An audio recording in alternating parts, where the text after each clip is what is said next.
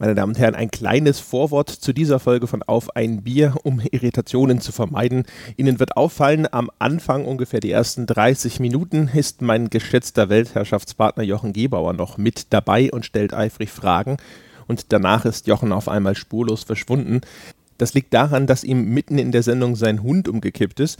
Jetzt kann ich schon mal Entwarnung geben. Jochen ist dann zum Tierarzt gefahren und es stellt sich raus, der Hund war unterzuckert, hat eine Spritze gekriegt und war danach sofort wieder putzmunter.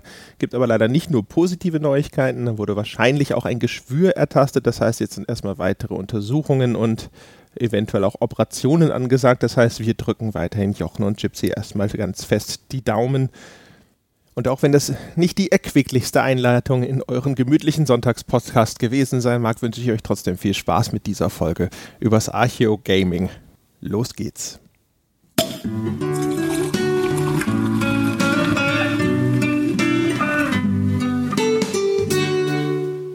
Auf ein Bier, meine Damen und Herren, und heute, heute sprechen wir über Authentizität, ja, über die Darstellung von Geschichte und Realität in Videospielen und wir haben einen Gast dafür und zwar ist Dom Schott zu Gast. Dom Schott ist freier Journalist und hat auch so ein bisschen was studiert in Richtung Archäologie, habe ich gehört. Hallo Dom. Hallo. Ich grüße dich, ich grüße aber auch erst nochmal meine beiden Mitpodcaster, nämlich Jochen Gebauer. Hallo Jochen. Hallo. Und Sebastian Stange. Hallo Sebastian. Ahoi, hoi. Guten Tag, meine Herren. Wir haben einen etwas früheren Aufnahmetermin, ja, und außerdem sind die Straßen eisig und verschneit und Jochen muss seine Mutter hinterher noch irgendwo hinfahren, deswegen trinken wir heute kein Bier. Das ist aber nicht so schlimm, weil umso schneller kommen wir dann zu unserem Thema. Bevor wir zu unserem Thema kommen, ja, gebe ich dem Dom aber ganz kurz die Chance, uns zu erzählen, was das denn für ein Studium war, das er da gemacht hat. Und er hat gesagt, es gibt eine total spannende Geschichte, warum er das nicht abgeschlossen hat. Ja, also ich, ich gehe jetzt davon aus, das hat was mit Explosionen oder mindestens einer Entführung zu tun. Ja, hi. Das ist jetzt, das setzt äh, die, die Hürde schon sehr hoch, jetzt zu begeistern. Nein, also ähm, genau, ich habe Archäologie studiert, klassische Archäologie und Kulturwissenschaften. Ähm, das ist so ein Gesamtpack aus verschiedenen Unterfächern. Und ähm, tatsächlich bin ich im Bachelorsemester bis zu meinem letzten Semester quasi gekommen und wollte meine Abschlussarbeit abgeben und habe sie auch fertig geschrieben. Und dann kam es zu dem äh, Problem, dass ich die Abschlussarbeit bei meinem Professor einreichen wollte, aber er wollte sie nicht äh, kontrollieren, wollte sie nicht bewerten.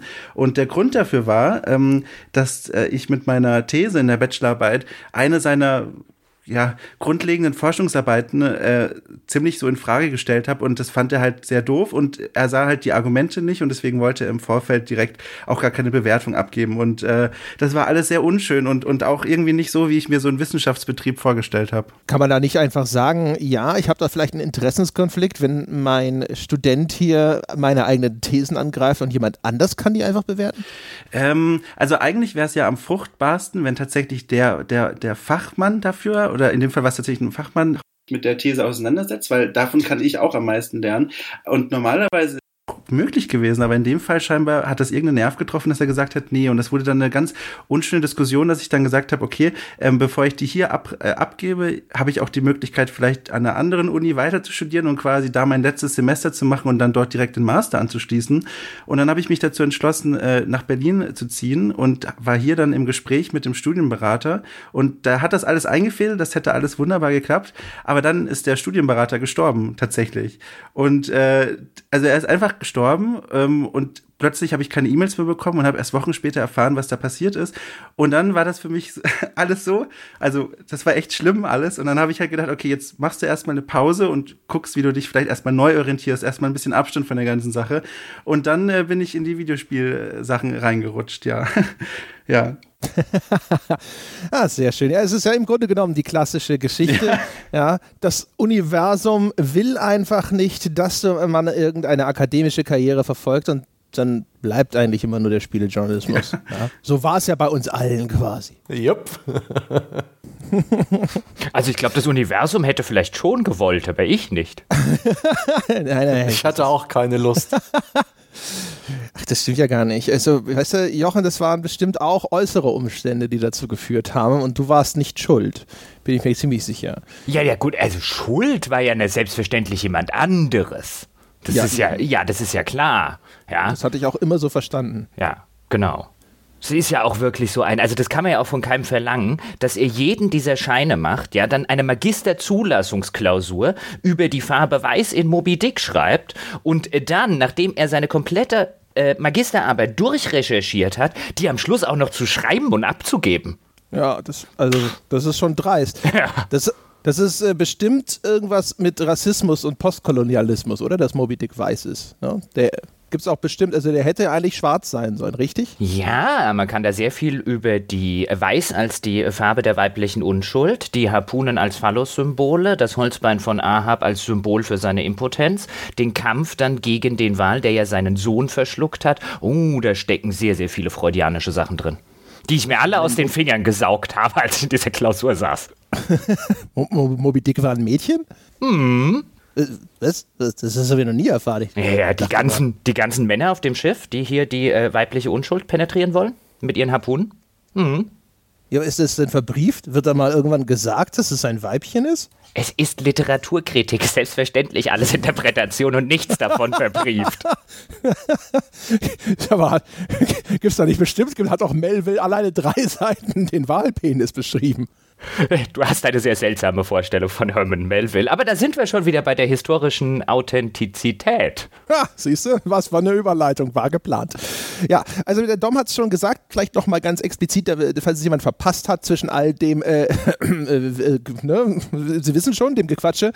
Äh, inzwischen arbeitet er eben als freiberuflicher Journalist auch im Games-Bereich, schreibt oder hat geschrieben auch für die GameStar und inzwischen, oh Gott, wo, wo, welches Outlet bist du jetzt gerade unterwegs? Ähm, das sind tatsächlich, da bin ich sehr froh drum, ein paar unterschiedliche. Also ich mache sehr viel bei Motherboard, wenn es jemand kennt. Das ist so ein bisschen dieses, diese Tech. Ja, Tech. Weiß. Genau, genau. Ich wollte noch für die Zuhörer, die es vielleicht nicht kennen, also so Tech-Seite von Weiß quasi, so Internetkultur und so ein Kram. Und da schreibe ich sehr viele Texte, längere Texte über Online-Communities, die in irgendwelchen Videospielen irgendwelche tolle Sachen machen, so.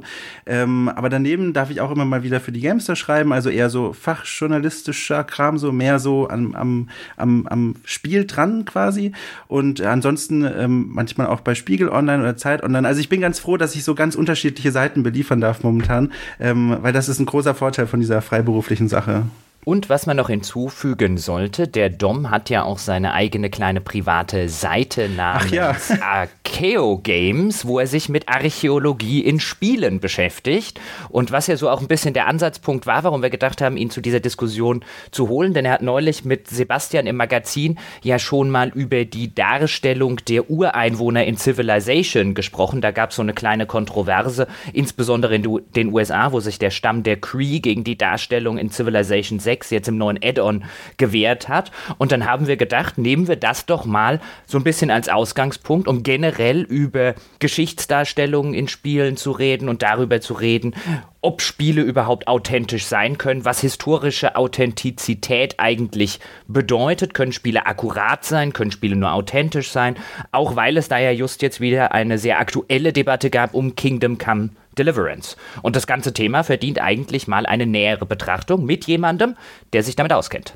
So sieht's aus. Jetzt mal ganz kurz, muss ich natürlich spontan reinfragen. Dom, hast du den Kingdom Come schon gespielt? Ja, tatsächlich. Ähm, seit Anfang dieser Woche spiele ich, so gut es geht. Ich bin gerade im Hintergrund noch im Umzug und zwischen den Umzugskartons und aufgestapelten Kabeln und, und Konsolen habe ich noch Zeit gefunden, immer mal wieder reinzuspielen. Ja, Gibt es, gibt es erste Erkenntnisse? Können wir live zu unserem Korrespondenten Dom Schott in Kingdom Come Deliverance schalten? Also, ähm, was ich super faszinierend finde an dem Spiel ist, ähm, dass es unheimlich gut darin ist, soweit ich das beurteilen kann, ähm, Entfernung zum Beispiel darzustellen oder solche Dinge akkurat darzustellen, die jetzt nicht unbedingt mit den Menschen zu tun hat, sondern vielmehr mit Architektur und, und solchen Dingen wie, wenn man in einem Geschichtsbuch schreiben würde, ähm, im Böhmen des 15. Jahrhunderts gab es ganz viele Dörfer, die kaum zueinander Kontakt hatten. Und wenn man dann das im Spiel mal spielt und merkt, wie viel räumliche Distanz tatsächlich zwischen diesen Dörfern liegt und was man da für Wege auf sich nehmen muss, um ein Dorf und das nächste zu erreichen. Alleine das finde ich ist schon eine super spannende Erkenntnis, die so ein Spiel bieten kann. So einfach diese Räume klar zu machen.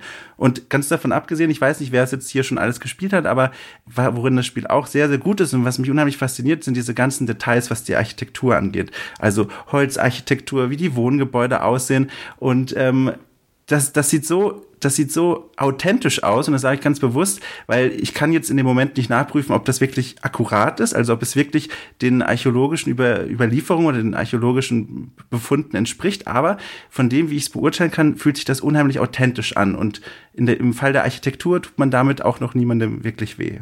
Ich war ja auch mal in Böhmen, in Mähren konkret, in einem Freilandmuseum und das sah da wirklich exakt so aus. Diese Holzarchitektur, die ist wirklich bis auf die Details im Spiel enthalten. Das fand ich ziemlich verblüffend. Und ich fand es auch sehr interessant, was für ein historisches Name-Dropping im Spiel betrieben wird. Ich habe ja auch schon reingespielt und wurde in dem Spiel daran erinnert, was äh, bei mir im Geschichtsunterricht längst vergessen äh, wurde, äh, dass es mal zwei Päpste gab. Also die gegeneinander gekämpft haben. Also jetzt nicht äh, im wörtlichen Sinne, sondern dass es einfach mal eine Zeit lang, oh Gott, den Schismus gab, den abendländischen Schismus, wo zwei Päpste existiert haben. Das kommt da einfach mal in einem Nebensatz vor und das fand ich sehr schön. Ich finde überhaupt so faszinierend, ich weiß nicht, ob das jetzt, weil das Spiel ist technisch halt an vielen Ecken und Enden immer noch so ein bisschen, ja, so ein bisschen äh, unfertig so. Es gibt immer wieder Bugs und irgendwie dieses, dieses, wenn das Spiel lädt, irgendwie das, das wirkt so komisch. Jedes Mal, wenn du das Spiel startest, musst du dir eineinhalb Minuten und eineinhalb Minuten können sehr lang sein, musst du dir anhören, wie der, wie der Sprecher die komplette Vorgeschichte des böhmischen Königreichs im 13., im 14. und 15. Jahrhundert erzählt. Und das ist so, dir wird das richtig eingeprügelt, dass dieses Spiel wirklich in der Geschichte situiert ist, so dass das wirklich dass das kein, kein Spiel ist, das sie sich ausgedacht haben. So, so ist zumindest so dieser Wille erkennbar, das immer wieder zu zeigen und zu sagen. Ach, das kannst du nicht abbrechen? Nee, du musst es, ich habe alle Knöpfe gedrückt, ich habe ich hab alles versucht, aber es geht nicht. Also, also bei mir, bei, bei mir kann man es mit E abbrechen, mit der ah. Interaktionstaste, aber ich könnte mir gut vorstellen, dass es einen Bug gibt, der das irgendwie nicht abbrechbar macht. Das nee, würde mich nee. bei Kingdom Come nicht wundern. Nee, nee, das lädt. Das lädt im Hintergrund und solange noch nicht fertig geladen ist, kannst du nicht abbrechen. Und bei dir geht es vielleicht sehr schnell, weil du es vielleicht von der SSD spielst und beim DOM dauert es vielleicht Wegen der länger. Konsole, ja, das kann sein, weil ich spiele es auf der Konsole und vielleicht ist es deswegen. Ah, das kann sein. Ähm, was ich gerade noch sagen wollte zu dieser, zu dieser Papstgeschichte, weil Sebastian sie anspricht, ist so eine meiner, meiner kleinen Lieblingsgeschichten aus der, aus der Geschichte. Das erinnert mich irgendwie immer an Kinder auf dem Schulhof, die dann eine Gegenbande aufmachen. Nee, mit deiner Bande machen wir nicht mit, wir machen unsere eigene. Ha? Deiner katholischen Kirche? Nö, ich bin jetzt Papst, nicht du. Ähm, aber was ich sagen wollte, vielleicht an der Stelle jetzt schon mal ganz rudimentär, weil der Dom auch schon so angefangen hat, mit einem, man kann nicht so ganz beurteilen, ist das akkurat, aber es fühlt sich authentisch an. Ich glaube, es wäre sehr gewinnbringend, wenn wir zu Anfang dieser Folge gerade uns mal über diese Begrifflichkeiten klar werden, weil die ja vielfach so einer Diskussion zugrunde liegen, nämlich die Frage, wie akkurat kann Geschichte sein und dann eben auch dargestellte Geschichte in Spielen, in Filmen und so weiter. Kingdom Come hat ja immer wieder gesagt, wir arbeiten mit Historikern zusammen, aber auch Historiker verfügen jetzt zum Beispiel im 15. Jahrhundert nicht über sonderlich viele und sonderlich viele aussagekräftige Quellen, sodass man da durchaus die Frage an Dom jetzt einfach mal aufmachen kann, inwiefern kann ein Spiel wie Kingdom Come historisch akkurat sein und inwiefern kann es vielleicht nur in Anführungszeichen authentisch sein? Ja, also das ist eine spannende, aber auch eine riesengroße Frage. Ähm, also du sagst es schon ganz richtig, bei jedem Spiel ist es erstmal super wichtig, sich anzugucken, welche Quellen haben eigentlich die Entwickler zur Verfügung, um ihr Spiel zu rekonstruieren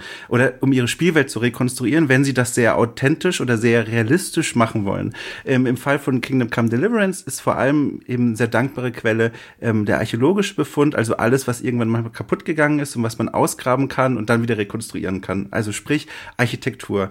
Und das sieht man, finde ich, auch in dem Spiel, weil ich habe versucht, mich da schon mal einzulesen und wie auch Sebastian schon gesagt gesagt hat, was vor allem die Architektur angeht, also von Burgen bis hin zu den einfachsten Holzhäusern, das sieht wirklich so aus, als würde es tatsächlich auch nicht nur Sinn ergeben, sondern als hätte es so aussehen können oder vielleicht hat es sogar so ausgesehen. Bei anderen Dingen kommen wir dann in einen Bereich, wo die archäologischen Quellen versagen und man dann entweder auf Quellenzeugnisse gehen muss oder irgendwie interpretieren muss. Und da wird es dann schwierig. Ähm, ein klassisches Beispiel ist zum Beispiel ähm, die Anwesenheit von schwarzen Menschen im europäischen Mittelalter, wo das Bauchgefühl vieler Spieler, was man nachlesen kann in jedem beliebigen Kommentarbereich, die hat es nicht gegeben. Und das ist so das, was man dann authentisch fühlen würde. Also das ist so das, das, das Wissen über die Geschichte, das man irgendwie so aufgeschnappt hat, das so einem man vielleicht im Bauchgefühl, könnte man sagen, hat. Und wenn in diesem Spiel dann keine schwarzen Menschen auftauchen, dann fühlt sich das für einige Spieler authentisch an.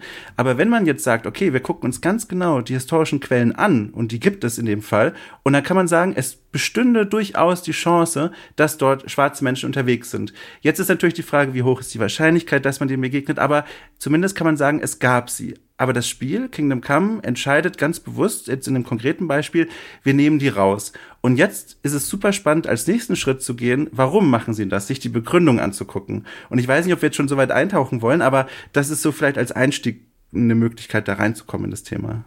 Vielleicht nochmal ganz kurz äh, zwischendrin. Ist authentisch der richtige Begriff? Ich verbinde das immer auch eher mit einem einer akkuraten Abbildung. Äh, mhm. Der Duden sagt echt den Tatsachen entsprechend und daher glaubwürdig und da, also glaubwürdig. Ist glaubwürdig nicht vielleicht sogar der bessere? Ähm, wobei ich ja sogar die Duden-Definition irgendwie widersprüchlich finde. Also den Tatsachen entsprechend ist ja nicht unbedingt das gleiche wie glaubwürdig. Also authentisch ist für mich und auch so, wie ich mich jetzt, wenn ich mich mit Kollegen, die sich damit äh, noch mehr auseinandersetzt, unterhalte, ist authentisch immer dieses Wort für, das, das wirkt glaubwürdig auf uns, weil es eben Geschichtsbilder wiederholt oder Geschichtsbilder abbildet, die für uns glaubwürdig sind, die wir von irgendwo anders her kennen oder so stellen wir uns es vor.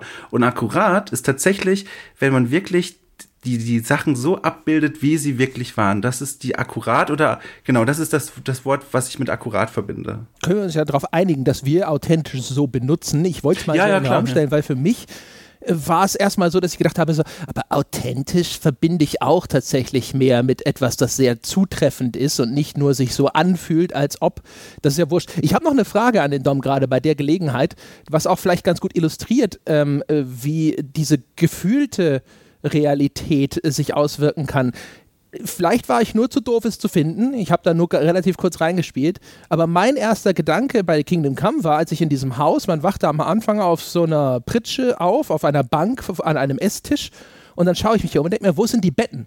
Und mein erster Gedanke war, ja, von wegen authentisch, ja. Die haben gar keine Schlafplätze in ihrem blöden Haus. Jetzt könnte der Dom aber mir vielleicht verraten, nee, die haben alle auf dem Boden geschlafen oder in der Scheune oder das waren irgendwelche Schlafrollen, die wurden tagsüber weggeräumt und das ist eigentlich richtig so. Ähm, das ist super spannend, weil jetzt kommt eine neue, äh, also zumindest so wie ich das sehen würde, kommt ein neuer Aspekt da rein und zwar, jetzt müssen die Entwickler auch noch entscheiden, wie brechen wir die Geschichtsdarstellung, oh Gott, die Geschichtsdarstellung so, dass wir auch ein gutes Spiel draus machen können. Und dazu muss man wissen, in dem Spiel Spiel kann man eben, ist das Schlafen unheimlich wichtig. Man muss sich regelmäßig ausruhen und längere Stunden auf einem Bett schlafen, um eben wieder sich zu erholen. Und ich glaube, wenn sie wahrheitsgetreu überall wirklich Betten in jedes Haus gestellt hätten, hätten sie überall dann entweder dieses Du darfst ja nicht schlafen drauf machen müssen oder sich irgendwie einen anderen Grund überlegen müssen, warum der Spieler es nicht jederzeit sich ausruhen kann. So, ich könnte mich ja auch zum Beispiel in Heuballen reinlegen und dort schlafen, aber das erlaubt mir das Spiel auch nicht. Also ich glaube, dass wir, also das ist meine Vermutung, das kann ich, kann ich jetzt nicht sagen, ob es wirklich so war, weil das jetzt nicht das ist, worüber ich mich bisher informiert habe, aber ich glaube, dass wir hier sehen könnten, wie dann der Anspruch, auch noch ein unterhaltsames Spiel zu sein, nochmal zusätzlich in diese, in diese, in diesen Wunsch reinkrätscht, dass man ein historisch authentisches oder akkurates Spiel macht. Was ich ganz interessant finde, um nochmal auf die Frage zurückzukommen, die Dom vorhin aufgeworfen hat, weil das war ja so ein bisschen diese Kernfrage bei Kingdom Come Deliverance mit den Schwarzen oder People of Color, um den Begriff zu benutzen, der jetzt insbesondere im angloamerikanischen Raum sehr gebräuchlich ist in diesem Zusammenhang und eben nicht nur, wie man das jetzt im Deutschen vielleicht erstmal unwillkürlich mit farbige übersetzen würde, also dem etwas veralteten Begriff für Schwarze, sondern einfach ähm, People of Color meint unterschiedliche Ethnien. Und da hat jetzt Dom eine ganz interessante Frage aufgeworfen, weil die so ein bisschen der, der Kernpunkt dieser ganzen Diskussion vor Kingdom Come war nämlich die Frage, wenn die historischen Quellen hergeben, es könnte diese Menschen damals gegeben haben, es könnte zum Beispiel auch Schwarze gegeben haben, und dann der Entwickler aber sagt, wir haben keinen definitiven Beleg dafür. Und in mein Spiel soll nur rein, ich paraphrasiere jetzt den Entwickler, wofür es tatsächlich historische Belege gibt. Ist es dann eine valide Argumentation oder müsste man und wird es dann nicht zu einer politischen Forderung oder müsste der Entwickler, ist er in irgendeiner Form verpflichtet, diese Möglichkeit, dass diese Menschen existiert haben, im Sinne eines modernen, vielleicht Diversitätsverständnisses auch abzubilden? Also ist der Entwickler verpflichtet, aufgrund der Möglichkeit zu handeln oder kann er legitimerweise sagen, die Möglichkeit alleine reicht mir für meine Darstellung noch nicht aus? Ist das jetzt eine Frage in die Runde? Oder ist das. Mhm, schon. Oh, das ist einfach jetzt mal so ein Gedankengang in die Runde rein. Ja, ja. Also ich, ich, ich nehme einfach mal die Stille zum Anlass, noch nicht ganz durchgedachte Gedanken rauszuhauen. Ähm, also ich persönlich sehe das so, ähm, in dem Fall auch speziell. Ich würde erstmal nie als, und da sehe ich mich jetzt eher als Kritiker und als Journalist als jetzt als Historiker oder vielleicht überschneidet sich das auch, das ist ein bisschen kompliziert, aber jedenfalls würde ich nie sagen wollen, so, er muss das machen oder das Entwicklerteam muss das so machen. Aber ich finde sehr wohl, wenn die Entscheidung getroffen wird, dass dann auf jeden Fall eine Kritik erlaubt sein soll und vor allem auch dann den Spielern die Möglichkeit zu geben, zu sagen, guckt mal, das sagen übrigens die historischen Quellen und jetzt entscheidet selber, wie ihr die Darstellung in dem Spiel findet. So, das fände ich für mich, glaube ich, momentan als ideale Lösung, weil ich eigentlich erstmal also ich möchte quasi, also ich sehe das Videospiel dann schon irgendwie als ein Stück Kunstwerk, das ich erstmal selber nicht beeinflussen möchte, sondern ich kritisiere und bespreche dann das, was vorgelegt wird. Und, und da gibt es eigentlich schon genug zu sprechen. So. Und vor allem gibt es auch genug Aussagen der Entwickler oder vor allem von Daniel Wavra, dem, dem Lead-Designer, die man dann benutzen kann, um zu diskutieren, okay, warum kommen die da eigentlich nicht vor? Das Problem in dieser ganzen Diskussion mit Kingdom Come war ja vor allem, glaube ich auch, dass der Wavra sich am Anfang einfach dagegen gesperrt hat und gesagt hat, gab es nicht.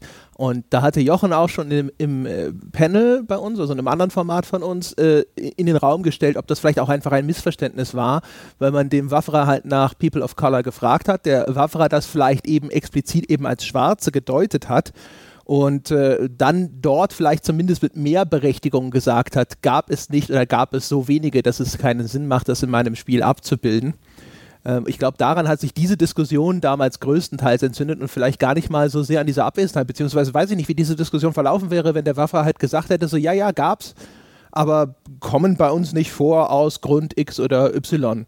Ich meine, also ganz grundsätzlich wir hatten ja schon häufig so ein bisschen diese Diskussionen über äh, dessen, was soll der Künstler dürfen und haben, glaube ich, meistens so schon diesen Konsens postuliert, dass wir gesagt haben, dürfen soll er erstmal alles. Also natürlich darf er das machen. Äh, er muss sich nicht wundern, wenn er hinterher einen Diskurs vorfindet, der sich genau mit dieser Tatsache und genau mit dieser Entscheidung befasst und das dann eben diskutiert. Im Falle von Wafra eben auch unter Einbeziehung jetzt seiner Person, wo man gesagt hat, wenn er diese Entscheidung getroffen hat äh, und keine Ahnung, gibt es noch andere Anhaltspunkte, die waren jetzt in diesem Falle dann sehr, sehr fragwürdig, diese Anhaltspunkte, das sei nochmal deutlich dazu gesagt.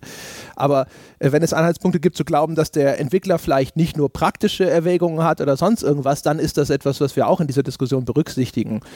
Aber ansonsten, keine Ahnung, ich glaube, wüsste nicht, wieso man jetzt an dieser Stelle tatsächlich auf einmal da von dieser dieser jetzt zumindest von der Podcast-Hauslinie sozusagen abweichen sollte und sagt, also das muss aber. Nein, und es ist ja vor allen Dingen, dem Ganzen liegt ja wirklich die, die spannende Frage zugrunde. Und das ist auch was, was ich jetzt im Vorgespräch und äh, das äh, Dom mit Sebastian geführt hat zu der Folge, was ich da aus Sebastians Notizen auch so ein bisschen mit rausgenommen habe. Dem Ganzen liegt ja die Frage zugrunde, wenn ein Entwickler hingeht und sagt, ich mache ein historisch akkurates Spiel oder ein möglichst akkurates Spiel und da soll nur reinkommen, was ich auch oder was man historisch auch belegen kann.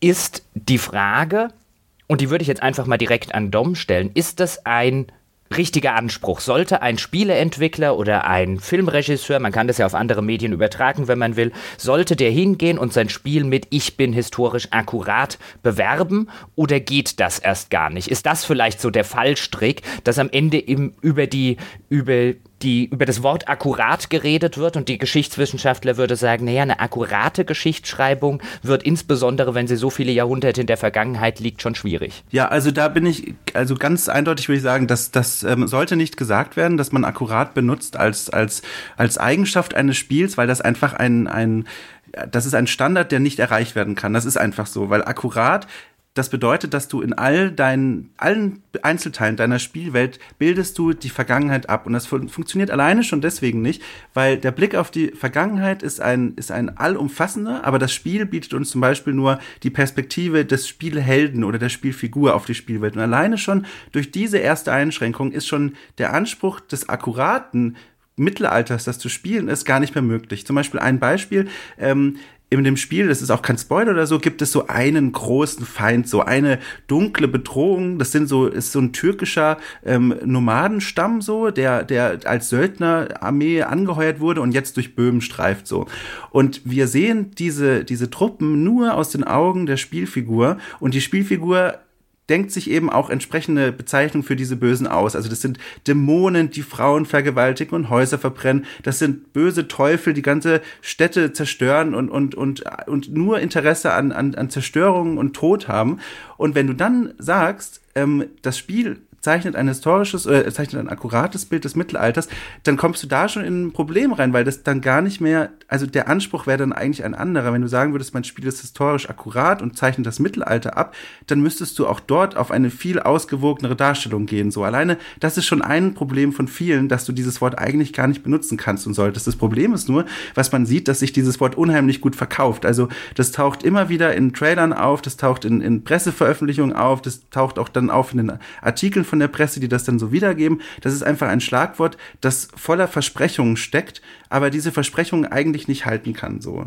Jetzt sind mal, jetzt muss man ganz kurz Teufels Advokat spielen. Du redest über die Kumanen, die im Spiel drin sind und wie der Hauptcharakter des Spiels sie wahrnimmt. Und jetzt erscheint es mir, wenn ich mir die, den historischen Kontext angucke, also es ist ja ein turkstämmiger Volksstamm, der dann aufgrund von äh, äh, vielerlei historischen Gründen so ein bisschen nach ähm, sich nach Westen weiter ausgebreitet hat. Es gab ja dann auch vorher äh, die mongolischen Invasionen und so weiter. Also der Umstand, dass der Hauptcharakter in diesem Kontext genau diese Gedanken hat und diese Leute so ein bisschen verteufelt und als Dämonen ansieht, der erscheint mir ja in diesem Kontext plausibel. Also was du jetzt mhm. sagst, dass wenn man historisch akkurat benutzen würde, dann müsste man, wie das vielleicht ein Geschichtswerk über diese Zeit macht, darstellen, ja, okay, dass die bei der böhmischen Bevölkerung so wahrgenommen werden, ist, war die eine Sache. Andererseits waren sie ja aber gar keine Dämonen, sondern auch die haben ähm, gemacht, was sie gemacht haben aus äh, Gründen.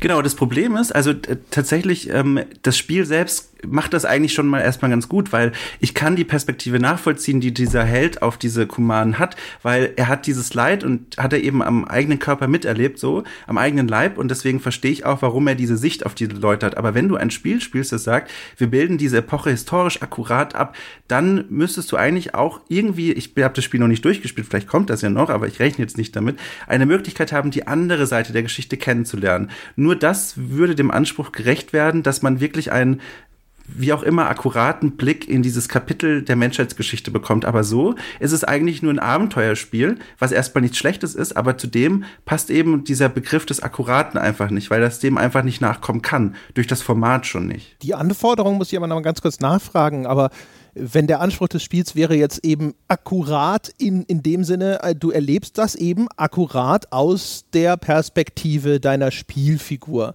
Also ich weiß nicht, ob notwendigerweise daraus folgt, dass man auch die Gegenseite unbedingt darstellen müsste.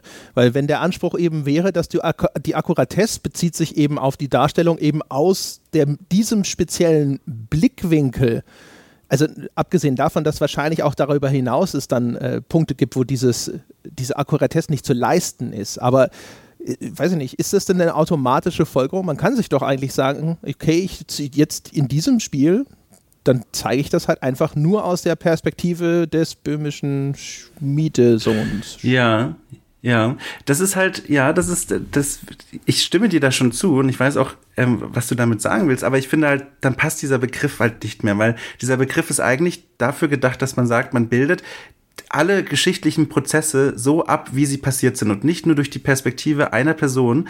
Ähm, sonst wären ja zum Beispiel jetzt überspitzt gesagt auch Geschichtsbücher aus der Sicht von einem Zeitzeugen geschrieben, der dann auch nur eine Sicht auf die Geschichte gibt. Also der Begriff der Akkuratesse oder der, wenn man akkurat sein möchte, der passt einfach auf das Format nicht so. Der ist da fehl angebracht so. Also wenn man sagen würde, das Spiel ist authentisch, das ist wieder was anderes, weil authentisch ist viel subjektiver geprägt und das kann man auch auf die Erlebnisse dann von dem von der Spielfigur übertragen. Also so zumindest sehe ich das. Ähm, ja. Man könnte jetzt ja auch sagen, oder mir fällt da ein Beispiel ein, aus der, aus der Filmindustrie. Als damals Schindlers Liste rausgekommen ist, gab es durchaus auch von jüdischen Akademikern Kritik daran, wie der Film den Holocaust bzw. die Deutschen dargestellt habe. Und zwar nicht im Sinne von einem, die hätte man positiver darstellen müssen, sondern es gab eine relativ bekannte äh, jüdische Akademikerin, die dazu publiziert hat und zum Beispiel gesagt hat, der Film würde das Ganze als eine solche Dichotomie zwischen Gut und Böse hinstellen,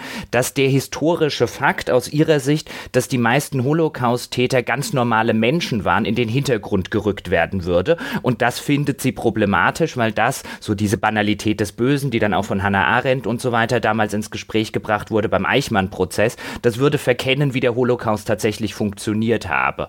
Und das ist aber eine sehr akademische Sicht, auch das, was jetzt, äh, was jetzt Dom äußert. Ich glaube, bei den meisten Menschen und bei den meisten Spielern und bei den meisten Filmzuschauern würde jetzt erstmal kommen, okay, hier wird was dargestellt, was damals auch so passiert ist, also ist es doch historisch akkurat. Ist das eher so eine Geschichte, wo man dann als Akademiker da sitzt und eine andere Definition des Begriffes hat als die meisten Menschen dort draußen. Und wenn man das dann nach draußen trägt, die meisten Menschen dort draußen vielleicht da sitzen mit einem, ja, man kann es aber auch echt übertreiben im Elfenbeinturm. Also ich, ich bin jetzt nicht mehr im Unibetrieb tätig oder so, aber klar, also die Erfahrung habe ich auch noch gemacht, als ich selbst studiert habe. Ähm, das ist schwierig zu vermitteln und ich alleine schon in, in dem Gespräch merke ich ja auch, dass es wirklich schwer ist, diese Definition voneinander abzugrenzen, weil, weil das so in der, in der gelebten Sprache so viel fließendere Grenzen sind und es ist viel mehr Bauchgefühl dabei ist und dann, und, und ich finde das schwerer abzugrenzen ist, aber im Kern bleibt trotzdem eigentlich akkurat ein Wort, das bei der Bewerbung von Videospielen eigentlich nicht zu suchen hat, weil es eben nicht umsetzbar ist. Zumindest wenn man es wirklich so meint, dass man das wirklich machen möchte. Ja, was ja eigentlich auch logisch ist. Ne? Also es ist ja meistens die zwingende Folge, dass äh, du an einen Punkt kommst, wo du als Game Designer dann vor die, die Wahl gestellt wird, wirst, willst du jetzt an dieser Stelle eben tatsächlich akkurat bleiben und damit in Kauf nehmen, dass das eventuell für den Spieler eine eher lästige Konsequenz hat oder möchtest du eine Anpassung vornehmen? Und in den allermeisten Fällen wird dann der Designer sagen, naja gut, also dieses oder jenes mag zwar akkurat sein oder von der Akkuratesse gefordert, aber das ist dann nicht mehr zumutbar. Also das Beispiel von Kingdom Come hatten wir ja schon, da, das ist ja auch im Grunde genommen eine reine Designentscheidung. Man hätte ja auch ein anderes Objekt zum Speichern wählen können als Betten. Man wollte halt wahrscheinlich einfach diese schöne Metapher, ne? die Spielfigur legt sich schlafen, hier wird quasi gespeichert, ja. Ähm, das wollte man haben, das wollte man erhalten und hat sich dann entschlossen, okay, und die Konsequenz daraus ist eben, okay, dieser Teil der Inneneinrichtung kann von uns nicht mehr authentisch äh, oder akkurat nachgebildet werden. Genau, und dann müsste man eigentlich so ehrlich sein, aber das, ich meine, das ist natürlich auch so ein sehr naiver Anspruch dann, aber da müsste man eigentlich so ehrlich sein und sagen, okay, wir können unser Spiel nicht als akkurat ähm, bewerben. Aber wie gesagt, ich, also man kann halt beobachten, dass diese, dass dieses Wort eben sehr beliebt ist im Marketing-Slang, weil es halt einfach toll klingt und weil halt da, wie gesagt, Versprechungen mitschwingen, die, die nur schwer einzuhalten sind. Ja, wobei ich glaube, wenn du es durch authentisch ersetzt, würde sich nichts verändern im Verständnis derjenigen, an die das dann adressiert ist. Also wenn ein Spieler hört, dieses Spiel ist das authentischste Mittelalterspiel aller Zeiten oder das akkurateste Mittelalterspiel aller Zeiten. Ich könnte mir vorstellen, dass das in der Rezeption genau gleich verstanden wird. Ja, also ja, ich glaube auch, dass jetzt nicht alle Spielredaktionen ihre Tests dann plötzlich umschreiben, so das glaube ich auch nicht, aber zumindest würde es schon mal dann eine richtige Aussage sein und nicht eine immer eine falsche, weil akkurat, wie gesagt, halt so nicht möglich ist. Aber ja, das stimmt, ja, ja. Bei dieser ganzen Diskussion finde ich immer wieder so, mh, mm, so schwierig, dass ähm, ja auch die Vorlage, die Geschichte und die Faktenlage alles andere als in Stein gemeißelt ist. Im Vorgespräch haben wir auch ein bisschen drüber gesprochen und du hast ja auch vorhin angesprochen, dass ich glaube, am einfachsten ist es auch für einen Spieleentwickler, sie ja auch in Richtung Assassin's Creed, die wirklich tolle historische Kulissen nachbauen in ihren Spielen, jetzt zuletzt das antike Ägypten, dass man eben in der Architektur sehr viel ausgraben kann und äh, da rekonstruieren kann, wie es ausgesehen hat. Aber es gibt ja auch noch viele andere Aspekte von Geschichte, das heißt Personen und Lebensgeschichten, äh, Gesellschaftsstrukturen, Sprache ähm, und, und äh, all die weichen Faktoren, die eben ja, auch Menschen zählen dazu, Tiere, äh, Nahrung, Essen. Die, dieser ganze Aspekt, der ist ja sehr viel schwieriger zu rekonstruieren. Und äh, das ist doch, gibt es da überhaupt harte Fakten? Ist da nicht der, die, die ganze Forschung auch irgendwo im Fluss diesbezüglich?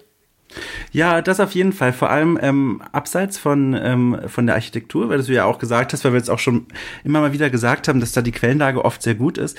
Ähm, alles, was dazwischen so aufgefüllt werden muss, muss halt dann entweder interpretiert werden oder irgendwie vielleicht doch dem Game Design dann, dann, äh, dann gebeugt werden. Und das ist dann, finde ich, wieder super interessant, wenn man dann eben als Kritiker oder als Historiker oder wie auch immer auf dieses Spiel schaut, dann zu gucken, wie werden diese Lücken eigentlich aufgefüllt, weil das verrät im Zweifel dann immer viel mehr über die Entwickler und ihre Weltanschauung. Und, und das meine ich jetzt gar nicht irgendwie hochpolitisch, sondern einfach ihre Sicht auf die Geschichte ähm, als über die eigentliche Geschichte. Und das ist dann so eine neue Ebene, die da noch mit reinkommt. Und das ist, finde ich, mindestens genauso spannend wie das eigentliche Spiel selbst dann wenn du dir so ein Spiel anschaust, das halt jetzt vielleicht sogar im Vorfeld damit geworben hat, dass es sich zumindest um eine größtmögliche Authentizität bemüht. Zu welchem Grad hast du denn den Eindruck, dass ihm das dann gelingt? Also, wenn wir uns mal davon verabschieden, dass äh, jetzt eine wirklich eins zu eins Nachbildung überhaupt möglich ist oder sowas. Aber wenn man sowas dann spielt, sitzt du dann davor und denkst dir so, ja, also, also wenn wir mal diesen kategorischen 100% Anspruch hinter uns gelassen haben, dann macht das schon echt einen ganz guten Job. Oder ist es dann trotzdem aus Grund der genannten Zwänge, die halt so ein Spieldesigner erfüllen muss, gerütteltes Maß weg von einer möglichen Realität. Boah, das kommt, glaube ich, ganz stark auf die Spiele an, die man da so spielt. So, hast du da ein bestimmtes Beispiel, auf das du hinaus möchtest, oder darf ich mir eins herauspicken? Also wir können ja mal bei Kingdom Come bleiben und du kannst gerne einfach nochmal so weitere Beispiele runterrattern, die dir in den Sinn kommen. Also was ich bei Kingdom Come auch total faszinierend finde, ist ähm, ein anderer Aspekt, worauf diese Authentizität ausgeweitet wird, ist das Kampfsystem, ähm, weil das, also für diejenigen, die es nicht kennen, das bedient so ein Sechs-Zonen-System, in das der Körper unterteilt wird und in diese, auf diese verschiedenen Zonen kann man mit unterschiedlichen Angriffen dann angreifen, parieren, finden, schlagen.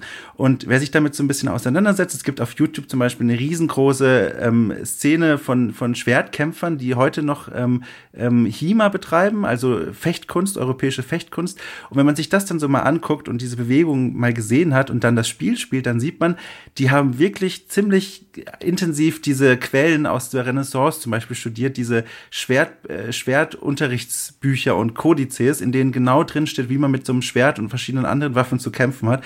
Und das finde ich schon faszinierend, weil da ist vielleicht so so, so sehr wie bei vielleicht vielen anderen Bereichen nicht möglich, wird da das, das, was wir von der Geschichte wissen, übertragen in ein, in ein Game Design. Und, und das funktioniert in dem Fall halt unglaublich gut, weil als Ergebnis hast du ein Kampfsystem, das unheimlich komplex ist, aber auch gewissermaßen irgendwie intuitiv zu erlernen ist und mir zumindest sehr viel Spaß macht. Und das ist so, finde ich, so ein Aspekt, wo Videospiele, die in so einem Setting stattfinden, unheimlich viel aus der Geschichte profitieren können, wenn sie möglichst nahe an den Quellen dran sind.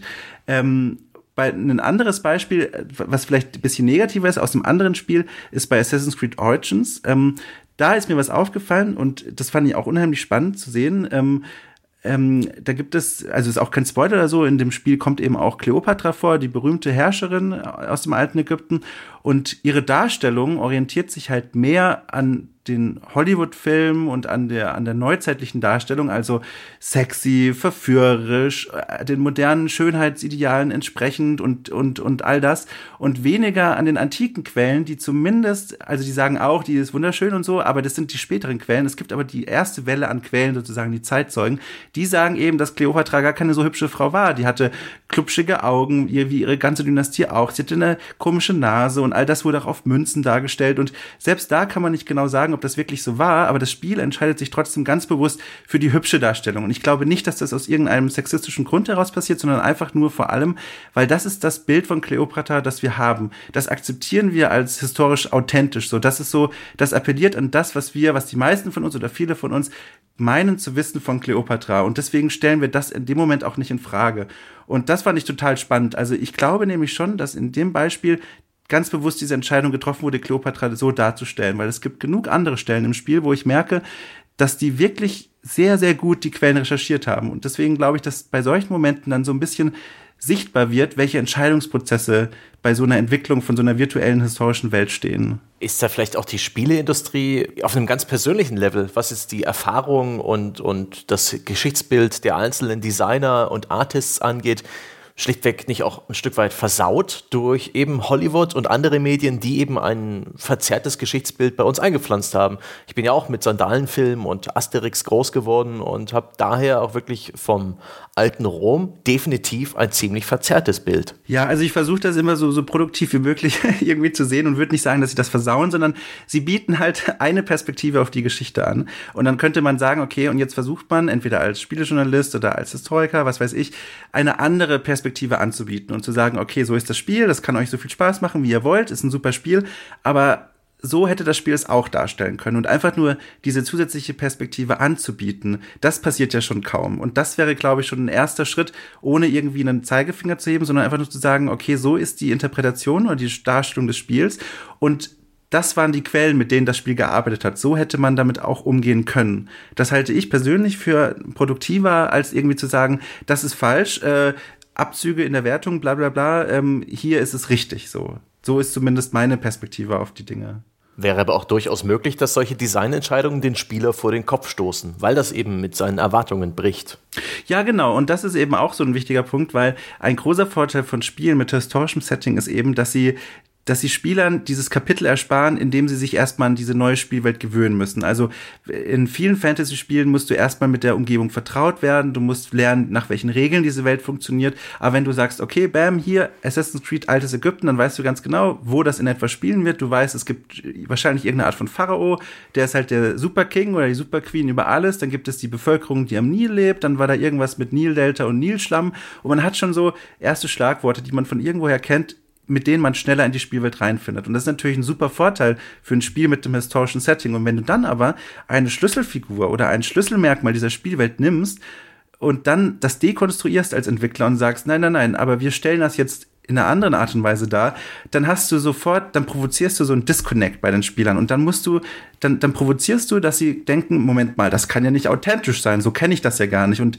mit diesem Widerstand musst du dann, glaube ich, erstmal umgehen. Und ich glaube, damit geht dann diesen Spielen ein großer Vorteil verloren. Und deswegen kann ich aus Entwicklerperspektive ganz empathisch gesehen auch verstehen, warum sowas dann mal vermieden wird. Was uns ja fast schon wieder zurückbringt zu der Diskussion äh, um Kingdom Come und die Darstellung von Leuten mit anderer Hautfarbe, ne? wo ja. man vielleicht auch sagen kann, wenn es historisch tatsächlich so gewesen wäre, dass dort ganz viele Menschen mit anderer Hautfarbe rumlaufen, der Spieler aber, geprägt durch seinen Medienkonsum, jetzt aus Hollywood oder weiß auch immer, der Ansicht ist oder dem Irrglauben verfallen wäre, ja, dass dem nicht so sei, dann sitzt er vielleicht da und dann schreien alle, ah, oh, das ist wieder von irgendwelchen Social Justice Warriors versaut worden. Und der Entwickler sitzt dann da und sagt so, nee, ich habe das eigentlich nur so gemacht, wie es halt wirklich war. Ja, genau. Und es gibt ein schönes Beispiel, ein sehr aktuelles und ein Beispiel, das, also glaube ich, kaum jemand kennt, weil das echt ein kleines Spiel ist. Das heißt, oh Gott, es ist so klein, ich habe den Namen fast komplett vergessen. Es heißt, glaube ich, Wolvenblade oder so ähnlich. Das ist so ein ganz neu erschienenes äh, Hack-and-Slay-Spiel und das spielt mit so einem Comic-Look und findet statt im, im im römischen Britannien. Und dort gibt es eben, also du, du, du kämpfst eigentlich in dem Spiel nur von links nach rechts als, als Pikte ähm, gegen die Römer und mehr macht da, ist es, also mehr passiert da eigentlich nicht. Ähm, aber einige der Gegner auf der römischen Seite sind eben schwarz. Und dann war auf Steam, gab es einige Kommentare dazu, die haben dann geschrieben, ja, Moment mal, das sind doch Römer, warum sind denn da alle, also warum sind die nicht alle weiß? So, das ergibt ja gar keinen Sinn, das sind doch alles Römer und keine, keine Ahnung, irgendwas anderes. Und ähm, dann hat der Entwickler geantwortet, dass sie eben die, dass einige von denen im Team überaus geschichtsbegeistert sind und die historischen Quellen angeguckt haben und eben darüber gelesen haben, dass eben Truppen aus Afrika auch in Britannien stationiert waren. Und das wollten sie im Spiel abbilden. Und das ist halt eben auch eine Herangehensweise an das Spiel und dann eben zu sagen, okay, wir haben da jetzt keine politische Agenda im Sinne von, wir wollen das unbedingt ungeachtet der Quellen, sondern wir sagen einfach, wir legen die Quellen für uns so aus, dass durchaus die Wahrscheinlichkeit besteht, dass sie dort vorgekommen sind. Und dieser Schritt wäre auch Kingdom Come offen gestanden, den haben sie aber offenbar nicht genutzt. Und dann kann man halt eben, wie gesagt, die Kritik eröffnen und sagen, warum ist das so? Aus welchen Gründen geschieht sowas? Wie war denn die Reaktion auf Steam auf die Erklärung des Entwicklers? Also war denn da kann man da Hoffnung haben, dass die Leute eine solche Erklärung akzeptieren? Ja, also wie wir alle wissen, ist Steam ja immer nur so ein Mini-Ausschnitt aus der ganzen Community und da in dem Thread war tatsächlich die Antworten sehr positiv und ich habe auch auf, auf Twitter einen Tweet mit dem Screenshot gesehen, der auch in die, in die Tausende retweetet wurde, weil das scheinbar viele Leute cool finden, glaube ich. Ähm, die Reaktionen darauf unmittelbar waren natürlich gut, aber ich kann jetzt natürlich nicht absehen, wie, wie diese ganze Community dann dahinter stand. So. Nee, das nicht, aber ich meine, das ist ja so ein, so ein Ding. Die Frage ist ja auch, wie tief ist dann so ein möglicherweise falsches Geschichtsbild verankert? Ne? Mhm. Also wenn jemand quasi sein Leben lang hat er eben, keine Ahnung, äh, Gladiatorenfilme oder sonst irgendwas gesehen und ist deswegen zu der Einschätzung gekommen, oh, bei dieser Seite oder sonst irgendwas, diese Darstellung, das war immer korrekt und so muss das sein. Äh, das ist ja auch ganz interessant, mal so zu überlegen, wie schwer fällt es den Leuten, sowas zu korrigieren. Das wüsste ich aus dem Bauch raus jetzt gar nicht zu beantworten. Aber eigentlich, so gefühlt würde man ja auch sagen, weißt du, sobald dir jemand glaubwürdig versichert, so, ja, hey, aber das, was man dir halt bisher gezeigt hat, war halt Quatsch und das, ist, das war so oder so. Normalerweise würde ich dann halt sagen, so, oh ja, äh, dann ist es ja cool, wieder was gelernt. Aber ja. so läuft es ja nicht immer. Ja, ich, ich, ich würde, also ich persönlich fände das auch spannend und cool. Also ich würde mich da auch eher freuen. Aber ich glaube, wenn das in einem Spiel zum Beispiel direkt geschehen würde, also wenn zum Beispiel Cleopatra ganz anders aussehen würde, als wir es alle erwartet hätten, ich glaube, dass in dieser direkten Spielumgebung, und das ist nur eine Vermutung, ähm, die Bereitschaft dann da aktiv dazu zu lernen und quasi das eigene Geschichtsbild zu hinterfragen, da äh, nicht so hoch sein könnte, weil ich glaube, dass man dann einfach in diesem ich möchte jetzt spielen und möchte Spaß haben, unterhalten werden Modus ist und ich glaube dann nicht so bereit ist zu so einem so im Kopf einen Diskurs zu öffnen und zu sagen, okay, warte mal, die haben doch da bestimmten Grund gehabt, warum sie die ganz anders darstellen. Ich glaube, dass auf Steam da in diesem konkreten Fall da die, die Umgebung schon eine andere war, dieser Austausch, dass man dann vielleicht auch eher sagt, ja, okay, da ist was dran. Ähm, aber wenn ich dann zurückdenke an meine Uni-Zeit und da schließt sich irgendwo ein Kreis, den ich gar nicht aufmachen wollte, aber er schließt sich jetzt plötzlich, ähm, da erinnere ich mich eben auch, dass es auf der Seite von, von Leuten, die eigentlich dafür angestellt sind, zu unterrichten und immer neu über die Forschung nachzudenken, auch Widerstände gab, bestimmte Dinge zu akzeptieren, die eben mit neuerer Technik äh, herausbekommen wurden. So, ähm, ich kann mir zum Beispiel gut vorstellen, jetzt, ich weiß nicht, ob, ob ihr das so mitbekommen habt, aber es gab jetzt vor einiger Zeit, äh, vor kurzer Zeit, einen Artikel, ähm, eine, eine Genanalyse hat ergeben, dass äh, viel mehr der, der britischen indigenen Stämme ähm, dunkel, also dunklere Hautfarbe hatten als angenommen. Und da wurden dann einige Modelle gebaut von solchen Menschen, wie sie ausgesehen haben könnten. Und die sahen eben nicht rothaarig und, und weißhäutig und blauäugig aus. Und da gab es allein in der Forschungswelt so einen Backslash dagegen, weil das so komplett mit dem Bild des, des, des unberührten Britanniens in, in, der, in der frühen Zeit bricht, dass selbst in dieser, in dieser Umgebung, wo man eigentlich auf Forschung und Lehre sich konzentriert, selbst da gab es Widerstände dagegen. Und, und ich finde, dass, da sieht man einfach, dass es unheimlich schwer fällt, einmal so auswendig gelernte Geschichtsbilder aufzugeben und durch neue zu ersetzen. Das ist aber auch ja wieder etwas, das ist mir vor vorher nie bekannt gewesen. Das ist halt mir aber eher irgendwie so ein bisschen sehr offensichtlich geworden. Äh, Anfang 2000er so rum, so 2004 rum oder sowas. Also jedenfalls im Rahmen dieser Killerspieldebatte, da bin ich das erste Mal sehr viel mit Leuten in Berührung gekommen, die aus irgendeinem akademischen Umfeld kommen. Und ich habe immer das Gefühl, es gibt da viel mehr äh, Streitereien, viel mehr Grabenkämpfe, viel mehr Starrsinn, als man eigentlich immer vermutet auch wenn es dann so im Nachgang, wenn man so denkt, so, na gut, so, so die menschliche Natur macht auch vor dem wissenschaftlichen Zirkus offensichtlich nicht halt.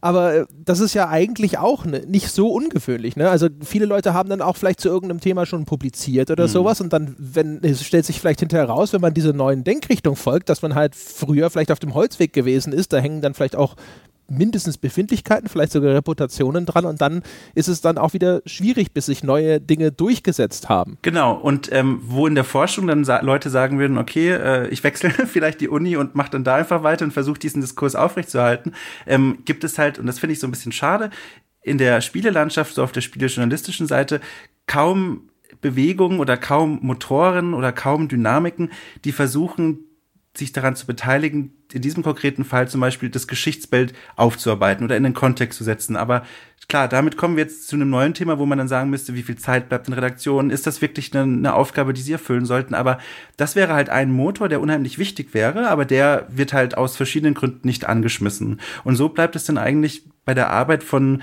von, es gibt mittlerweile so eine Schnittstelle zwischen der Forschung, der geschichtswissenschaftlichen Forschung und Spielenden. Ähm, aber diese Schnittstelle ist vor allem im deutschsprachigen Bereich von meiner Beobachtung her noch sehr klein. Es gibt da einige namhafte Stellen, zum Beispiel, wer sich dafür interessiert, der Arbeitskreis äh, Geschichtswissenschaft und digitale Spiele zum Beispiel. Da sind einige dabei, die sehr engagiert sind im Bereich Geschichtswissenschaft, aber die auch sehr begeistert Videospiele spielen und die versuchen auf ihrem Blog zum Beispiel beide Themen zusammenzubringen und die versuchen so ein bisschen diesen, diesen Diskurs anzurollen. Das ist ja im Grunde auch nichts anderes, was ich immer mal wieder versuche auf, auf meiner Seite Arcu Games, immer mal versuche so ein bisschen Kontext zu liefern oder zumindest eine neue Perspektive anzubieten. Und es klingt jetzt viel besser, als es vermutlich am Ende dann immer wird, aber ich versuche halt so ein bisschen eine Dynamik dann aufzubauen. Und das ist was, was ich halt in dem großen Spielediskurs bei solchen Themen dann oft vermisse. Ist es nicht aber auch extrem schwierig? Braucht es nicht quasi dann ständig wieder eine Spezialisierung in einem Bereich? Ich weiß nicht, ich meine, wenn man so ein Studium gemacht hat, sei es jetzt Archäologie oder, keine Ahnung, Geschichtswissenschaften oder sonst irgendwas, kommt man da raus und kann dann zum neuen Assassin's Creed was sagen und zum neuen Call of Duty was sagen und zu Kingdom Come was sagen? Oder sitzt du dann da und sagst du, okay, also ich kann jetzt was zum Mittelalterspiel sagen, aber ich habe keine Meinung zu diesem Zweiter Weltkriegsspiel, ich habe keine Meinung zu diesem Ägyptenspiel, ich habe keine Meinung zu diesem Römerspiel. Ja, also die, das ist tatsächlich so, wenn man als klassischer Archäologe, also man spezialisiert sich im Laufe des Studiums natürlich, aber die Grundlagen bekommt man mit und wenn man das durch hat, dann kennt man sich im Fall eines klassischen Archäologen eigentlich erstmal nur mit den Epochen der europäischen Antike aus und vielleicht auch der europäischen des frühen Mittelalters und in der Zeit, was vor Antike war, aber das ist ein relativ abgesteckter Bereich, aber der dafür auch erstmal gesamtgesellschaftlich, also Kunst, Militär, Religion, Tradition, all sowas. Das hilft einem erstmal nicht weiter, wenn man dann äh, sich vor einen Call of Duty setzen will und man hat jetzt auch die motorischen Fähigkeiten. Das hilft einem dort erstmal nicht weiter.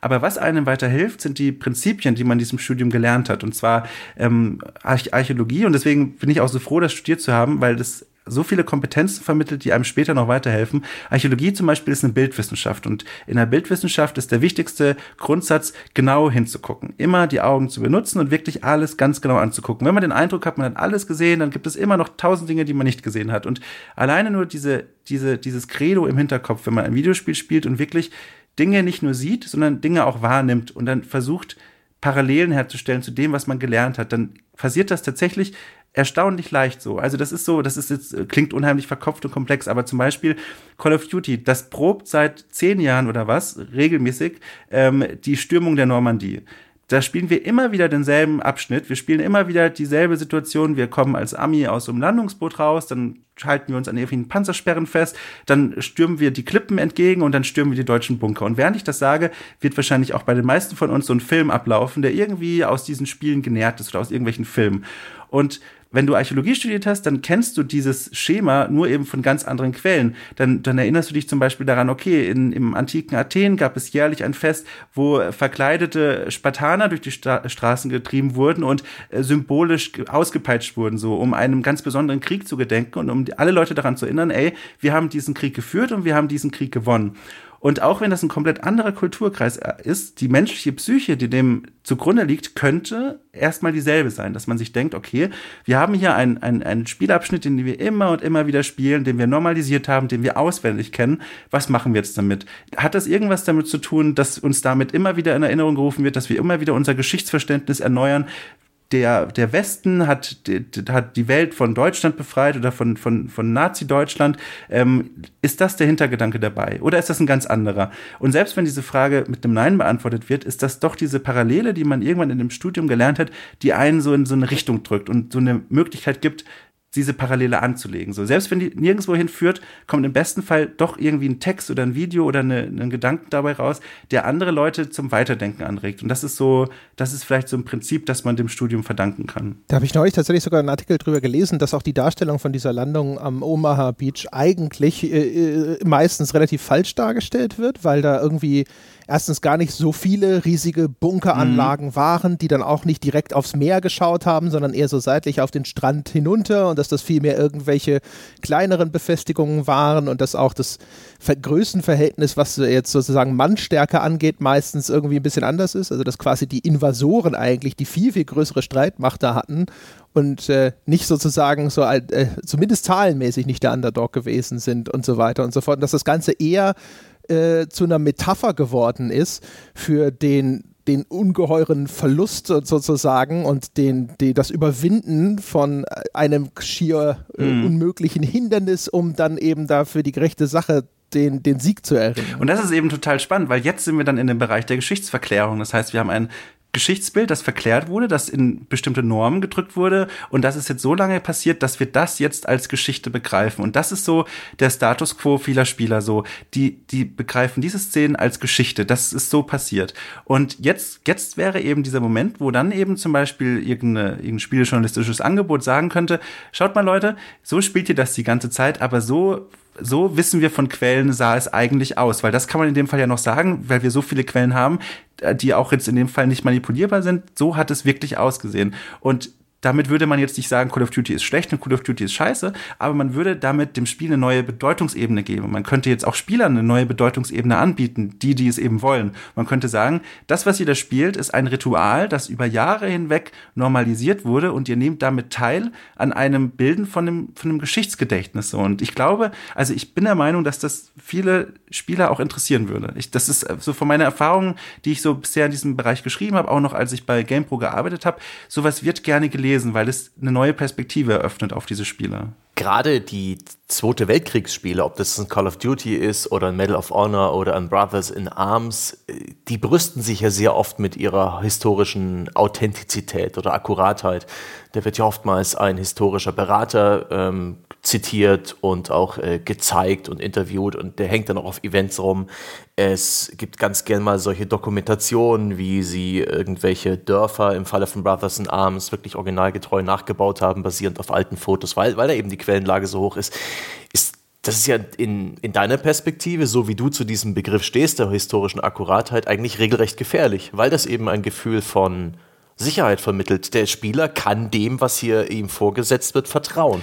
Ja, das ist so gewesen. Ja, das ist eben auch so ein Ding. Also wenn ein Spiel sagt, ähm, wir hatten auch im Vorgespräch mal darüber geredet, wenn ein Spiel oder ein Entwickler sagt, wir haben einen historischen Berater gehabt, dann ist das eigentlich erstmal ein Grund dafür, ähm, besonders misstrauisch und kritisch zu sein, statt zu sagen, okay, dann werden die das schon richtig gemacht haben, weil aus ganz unterschiedlichen Gründen. Ganz grundlegend natürlich ist ein historischer Berater erstmal ein Begriff, der unheimlich toll klingt, aber dahinter verbirgt sich auch nur ein Mensch, der einen besonderen Themenschwerpunkt während seines Studiums ausgebildet hat und der jetzt äh, in Meetingräumen befragt wurde, ja, wie war es denn damals? Und dann kommt aber am Ende der Game Designer im schlimmsten Fall und sagt so, ja, wir wissen, überall waren Betten, aber man muss ja auch abspeichern können und deswegen machen wir die Betten aus jedem zweiten Gebäude raus. Und damit wird die, die Entscheidung so von so einem historischen Berater einfach überwogen. Und da sieht man auch in der Praxis, dass das so stattfinden muss. Zum Beispiel auch bei Assassin's Creed Origins. Ähm, da sind so viele Waffen einfach so unsinnig, so. Also so, die sehen einfach nur so aus, damit sie cool aussehen. Und das weiß man einfach, wenn man das spielt und wenn man die Originale kennt. Und das sind so Momente, wo man erkennt, okay, der Einfluss eines historischen Beraters, wenn er sich denn überhaupt auskennt in dem Bereich, ist, ist halt sehr begrenzt. Und ähm, was ein tolles Beispiel ist, auch wieder als Assassin's Creed, das ist halt leider in dem Fall jetzt so oft genannt, weil es eben so gut passt. Ähm, da wird ja jetzt ähm, von heute aus gesehen, nächste Woche etwa, um Ende Februar herum, ein Museumsmodus veröffentlicht, der, äh, äh, ver veröffentlicht, der quasi Spielern die Möglichkeit geben soll, eine geführte Tour durch das alte Ägypten zu machen, wo sie dann wirklich was dazulernen können. Und diese Museumstour wurde von über 75 Autoren geschrieben, von 75 Menschen, die sich mit Geschichte und Archäologie auskennen. Und das ist halt richtig gut, weil damit hast du eine Vielzahl von Stimmen und eine Vielzahl von Experten und erhöhst damit die Chance, dass da wirklich auch Menschen sich zu Wort melden, die, die sich damit auskennen und die nicht einfach so der historische Berater für alle Fragen sein sollen. Du hast eben was angesprochen, das finde ich ganz interessant. Also diese diese Ritualisierung von bestimmten historischen Ereignissen oder Zuständen. Es ist ja, also so Rituale sind ja meistens etwas, das auch gemacht wird, um Gemeinschaft zu schaffen. Also, also dass man, ne, alle haben so eine gemeinsame Erinnerung oder ein gemeinsames Ritual. Ne? Die Kirche ist, ist, stark durchritualisiert und sowas und das schafft dann sozusagen so etwas, wo man so als, als eine Gruppierung gemeinsam vielleicht dran glaubt oder dass man halt ein gemeinsames Bild hat oder zumindest gemeinsame Tätigkeiten einfach immer wieder wiederholt. Ist das, ähm, macht es das nochmal vielleicht auch erstens zusätzlich schwierig, von sowas dann abzuweichen, weil dann die Irritation vielleicht nochmal größer wird. Und zum anderen, ich weiß gar nicht, äh, ist da ein, ist da ein Wert erkennbar in sowas? Boah, das ist schwierig. Also quasi so, ob uns so ein Call of Duty fast schon indoktrinieren möchte mit diesem ritualisierten Sturm auf die, auf die Normandie. Möchtest du, also meintest du das so in diese Richtung? Ja, eigentlich eher so in die Richtung, dass man sagt, so, es ist vielleicht wichtig für eine Gemeinschaft, jetzt vielleicht mal, ich weiß nicht, ob dieses Call of Duty Beispiel, weil das mit dem Zweiten Weltkrieg zusammenhängt, will ich, ja. will ich versuchen, mit dieser These nicht in ein Fettnäpfchen zu treten, aber nehmen wir mal einfach völlig losgelöst von irgendeinem Beispiel, nehmen wir mal an, es gäbe irgendwelche geschichtlichen Ereignisse, von der, wo man sich sozusagen einfach darauf geeinigt hat, so hey, das ist so abgelaufen und das ist etwas, das äh, das wird, läuft immer wieder so ab, weil uns das bestimmte Dinge vor Augen führt oder weil das uns sozusagen in unserer heutigen Perspektive eint. Dass man sagt, so erstens, sobald irgendetwas diesen dieses etablierte Ritual in Frage stellt, dass dann eine viel stärkere Gegenreaktion erfolgt, als wenn du eine vielleicht auch in irgendeiner Form, sei es durch Filme, ästhetisch etablierte Realität oder so in Frage stellst, die aber vielleicht keine übergeordnete Bedeutung hat. Und zum Zweiten halt die Frage daran anschließend, also nicht jedes Ritual ist per se schlecht sozusagen. Also ist das was, wo man auch vielleicht drüber nachdenken kann, ob das sagen kann, so ja, es ist dann vielleicht nicht akkurat, aber es ist halt sozusagen, es erfüllt eine, eine, eine Art sozialer Funktion. Also ich glaube schon. Also das ist, das ist, glaube ich, wirklich schwierig zu beantworten. Aber ich glaube, dass viele dieser Rituale tatsächlich so oft wiederholt werden. Nicht nur, weil sie sich gut verkaufen in speziellen Fällen, sondern auch, weil sie im Einklang sind mit unserer mit, mit einfach dem menschlichen Bedürfnis und der menschlichen Psyche, wie man über Geschichte nachdenkt. Ähm, ein konkretes Beispiel, vielleicht um das ein bisschen, ein bisschen klarer zu sagen, ähm, Age of Empires. Ähm, da ist völlig normal und logisch für uns, dass wir anfangen mit einem Dorfzentrum und dann fangen wir an, irgendwelche Tiere zu jagen, dann fangen wir an, Felder zu bestellen und dann steigen wir allmählich in den drei folgenden Epochen auf und das wird immer größer und besser und hübscher und toller. Aber jetzt könnte man ja auch sagen, wir machen ein Age of Empires, wo du das Königreich hast und du kannst nichts daran ändern und mit jeder Epoche wird das Königreich kleiner und mehr zerfallen. Es wird immer mehr Probleme geben. Du kannst das nicht verhindern. Und die Spielidee besteht darin, trotzdem irgendwie zu gewinnen oder am längsten das hinauszuzögern. Das ist so eine Idee, die eigentlich dieses Aufbauprinzip komplett umdreht, aber so zuwider unserer unserem natürlichen Verständnis von Geschichte ist, dass wir eben sagen, man ist immer im Auf und Ab. Also es entsteht immer eine neue Zivilisation, die wird dann zerstört, schlagartig und dann beginnt eine neue. Und immer dieses, dieses neu, neu, neu, alt und dann wird es wieder erneuert. So, das ist zum Beispiel ein Mechanismus, den gab es auch schon im, im Mittelalter, ähm, dass man das so gesehen hat, die, der Blick auf die Geschichte und auch in der Renaissance, dass man immer sagt, es hat immer großartig angefangen, wurde dann immer besser und plötzlich kommt der Abbruch und dann fängt was Neues an. Und das ist zum Beispiel so ein grundsätzliches Prinzip von dem Blick auf die Geschichte, das wir alle verinnerlicht haben, was in dem Spieldesign auch immer wieder abgebildet wird, so. Ähm, tatsächlich dazu noch äh, ein Beispiel, was mir gerade einfällt, was dem, was eine Ausnahme davon ist, spannenderweise. Wenn du zum Beispiel Total War spielst, so eine Echtzeit-Strategie-Spielreihe, ähm, und da kannst du in den historischen Total Wars auch zum Beispiel Rom spielen. Rom ähm, am Ende der Antike, das als Weltreich quasi startet und dann in sich zusammenfällt. Und das ist eins von den wenigen Beispielen, aber bedingt eben durch den historischen Rahmen, wo du eben genau in die andere Richtung spielst. Du beginnst mit einem Weltreich, aber du kannst unmöglich verhindern, dass dieses Weltreich so groß bleiben wird. Das ist so eines der wenigen, aber dafür umso interessanteren Beispiele. Ja, das ist wahrscheinlich dann auch so ein bisschen unbefriedigende Wahl. Es ist auch unheimlich, es ist auch unheimlich schwer, ja. Aufstieg gespielt. Es ist auch unheimlich schwer und das ist auch wieder spannend, wie reagieren dann Spieler darauf und du siehst dann auf YouTube ganz, ganz viele Guides, die eben doch versuchen, das römische Reich auf der Spitze dieser Macht zu belasten. Die versuchen dann alles mögliche, diese Spielmechanismen auszutricksen und äh, sich Strategien zu überlegen. Einige YouTuber ähm, studieren dann auch wirklich die Geschichtsbücher und schauen sich an, wie ist es in echt abgelaufen und kann ich daraus irgendwas für meine Spielstrategie übernehmen, so irgendeine Maßnahme und das ist halt so spannend und eröffnet einen ganz neuen Bezug zu diesen Spielen. So. Was mich auch interessieren würde, das ist so nochmal so ein bisschen angeknüpft an die Frage von vorher. Das geht jetzt nicht in die, in die Richtung von dieser Ritualisierung vielleicht, aber was so etablierte Denkmuster oder sowas angeht, ist es vielleicht auch bei diesen Mittelalterspielen äh, insofern ein Sonderfall, weil man hat ja schon so ein bisschen das Gefühl, dass die Romantisierung des Mittelalters ein bisschen auch deswegen für viele Leute verführerisch ist, weil es immer diese, diese viel simplere Welt darstellt. Und wenn man jetzt äh, äh, akkurater wird, wird vielleicht selbst diese in der Vorstellung vieler Leute so simple Welt, ne? Es gibt klare Hierarchien und mit ehrlicher Arbeit auf dem Acker, ne?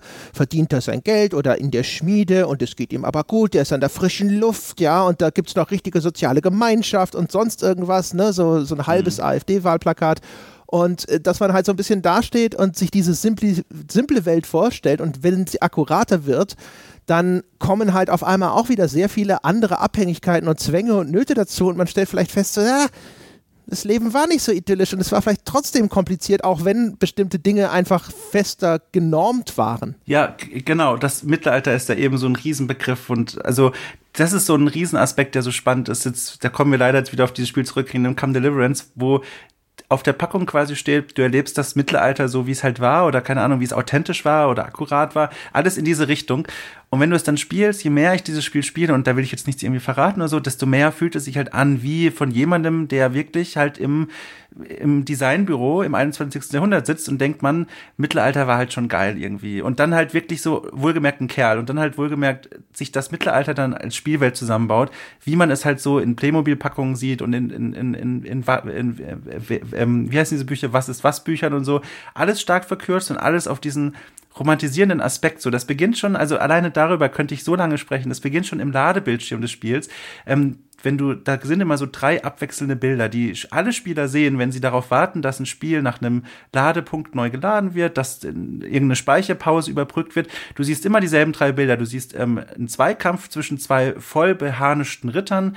Ähm, du siehst einen Ritter, der auf einem Pferd sitzt und in eine Burgruine reinschaut, die an, eine, an der Waldesgrenze liegt. Und du siehst nochmal denselben Ritter, weil vermutlich eben die Hauptfigur, wie sie mit gebrochenem Haupt auf dem Pferd sitzt. Und rechts von der Hauptfigur sind eben so schemenhaft zu sehen, irgendwelche ähm, Feinde, die kaum zu erkennen sind, die die Speere hoch erhoben und wie so eine teuflische Bedrohung irgendwie von rechts so rankommen. So. Und das sind alles Motive aus dem romantischen Mittelalter. Das ist sogar fast schon Motive aus so einer Swords and Sorcery Fantasy, wo du wirklich so diesen einen Helden hast, der gegen das Böse aufstehen muss. Und allein in diesen Ladebildschirmen, da, da, da siehst du so viel Verklärung des Mittelalters und die setzt sich auch im Hauptspiel fort. Und die, und viele Spieler, oder zumindest Spieler akzeptieren das auch und, und nehmen diese Argumentation. Wenn du nämlich dann zum Beispiel eben sagst, ja, aber im Mittelalter war das eben nicht so. Im Mittelalter haben Frauen zum Beispiel auch noch mehr gemacht, als nur am Herd gestanden und vergewaltigt werden oder sowas. Und die haben auch andere Funktionen erfüllt. So, so, so, so komisch es für manche Leute klingen mag, aber so war das. Dann bekommst du ganz schnell eben diese Antworten, die übrigens auch oft deckungsgleich mit dem Wilden Westen zum Beispiel sind.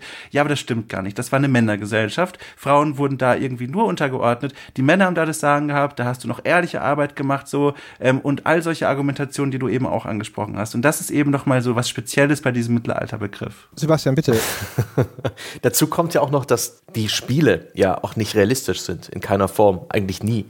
Ähm, da ist diese historische Dimension ja auch nur ein Teil der, der Fehler, die die Spieldesigner begehen. Wenn man jetzt zum Beispiel an Kingdom Come denkt, da gibt es keine Kinder, auch in GTA äh, keine Kinder. Im Mittelalter, denke ich mal, hat es da sehr viel mehr gegeben. Ähm, also auch als, als, als man es heute aus dem Straßenbild kennt, äh, die Lebenserwartung war nicht so hoch, die Menschen waren krank. Ich habe vor kurzem erst gelernt, dass man im Mittelalter vielleicht sogar eine andere Art zu laufen hatte, sondern nämlich mit dem Vorderfuß aufgetreten ist, weswegen auch die Leute auf äh, vielen Wandmalereien so komisch die Füße bewegen. Es gibt so viele Dimensionen, die, die in Spielen nicht abgebildet sind. Aber das ist jetzt auch schon wieder ein klassischer Stange-Monolog, äh, der ins Rambling reingeht, aber tatsächlich so als, als Essenz des Ganzen. Spiele sind ja auch generell so unrealistisch. Da kann man auch sagen, wie, wie kann man da überhaupt erwarten, dass sie auch nur ansatzweise in irgendeiner Form historisch auch noch korrekt sind? Ja, deswegen finde ich, es ist eben auch, zumindest meine persönliche Meinung, der falsche Weg zu sagen, man bekommt das Spiel und kontrolliert dann mit einem weiteren Historiken oder, oder so, wie historisch korrekt das Spiel ist, weil das ist halt der völlig falsche Weg, weil man dann genau wieder in eine Richtung geht, die eigentlich völlig irrelevant ist. Man macht dann, eine, eine, man kontrolliert dann die Quellen, die der Entwickler auch schon hatte. Was viel spannender ist, ist dann eben zu sagen, was haben die Entwickler mit den Quellen gemacht? Wie haben sie, welche Bildausschnitte haben sie für ihre Vision gewählt? Und dann auch nicht zu sagen so, das ist falsch oder das ist schlecht, sondern zu sagen, warum habt ihr das gewählt? Was könnten die Gründe dafür sein? Und das finde ich ist halt viel, viel spannender und das wird noch viel, viel zu selten gemacht, dass man nicht gegenkontrolliert, sondern dass man sagt, okay, ihr habt das jetzt so abgeliefert und jetzt diskutieren wir darüber, warum ihr das so gemacht habt. Hm. Ist denn in Spielen vielleicht auch irgendwo Platz, um diese Diskussion zu führen? Denn ich erinnere mich auch an alle Spiele mit historischem Szenario, die haben das dann, wenn sie mir was beigebracht haben, eher ausgelagert in Ladebildschirme oder in Sammelobjekte, in spezielle Extramenüs oder wie es Assassin's Creed macht, äh, bis jetzt dieser DLC kommt, auf den ich auch gespannt bin, ähm, in solche, in so eine Art ja, Katalog, äh, Info Katalog, der halt auch nur übers Menü zugänglich ist und den ich dann eigentlich auch nie benutzt habe, obwohl da sicherlich viele, viele, viele hundert Seiten an Dialogen, äh, Quatsch, Dialogen, an Informationen drin standen. Ja, also diese Auslagerung, das hast du ja auch gerade selber gesagt, das passiert ja ganz oft, dass dann solche Codex-Seiten da sind und man kann das dann alles nachlesen, aber wie du eben auch gesagt hast, also wer setzt sich denn wirklich hin und liest das erstmal alles? So, das ist so, also selbst ich, der da erstmal ein Interesse dafür hat, also ein großes Interesse dafür hat, lese nicht alles da wirklich durch, weil das einfach so viel ist. Und zum anderen weißt du eben auch auch nie, was für Quellen da genutzt wurden. Woraus wird das zitiert? Woher haben die Leute dieses Wissen? Da sind ja keine Fußnoten oder so. Ähm, und im Spiel selbst wird dir manchmal, finde ich, aber also im Spiel selbst, zum Beispiel jetzt auch Kingdom Come, wird dir dann zum Beispiel beigebracht, wie man ein Schmied, äh, wie man ein Schwert schmiedet. So, da ist es ganz am Anfang, da bist du beteiligt am Prozess, wie ein Schwert geschmiedet wird.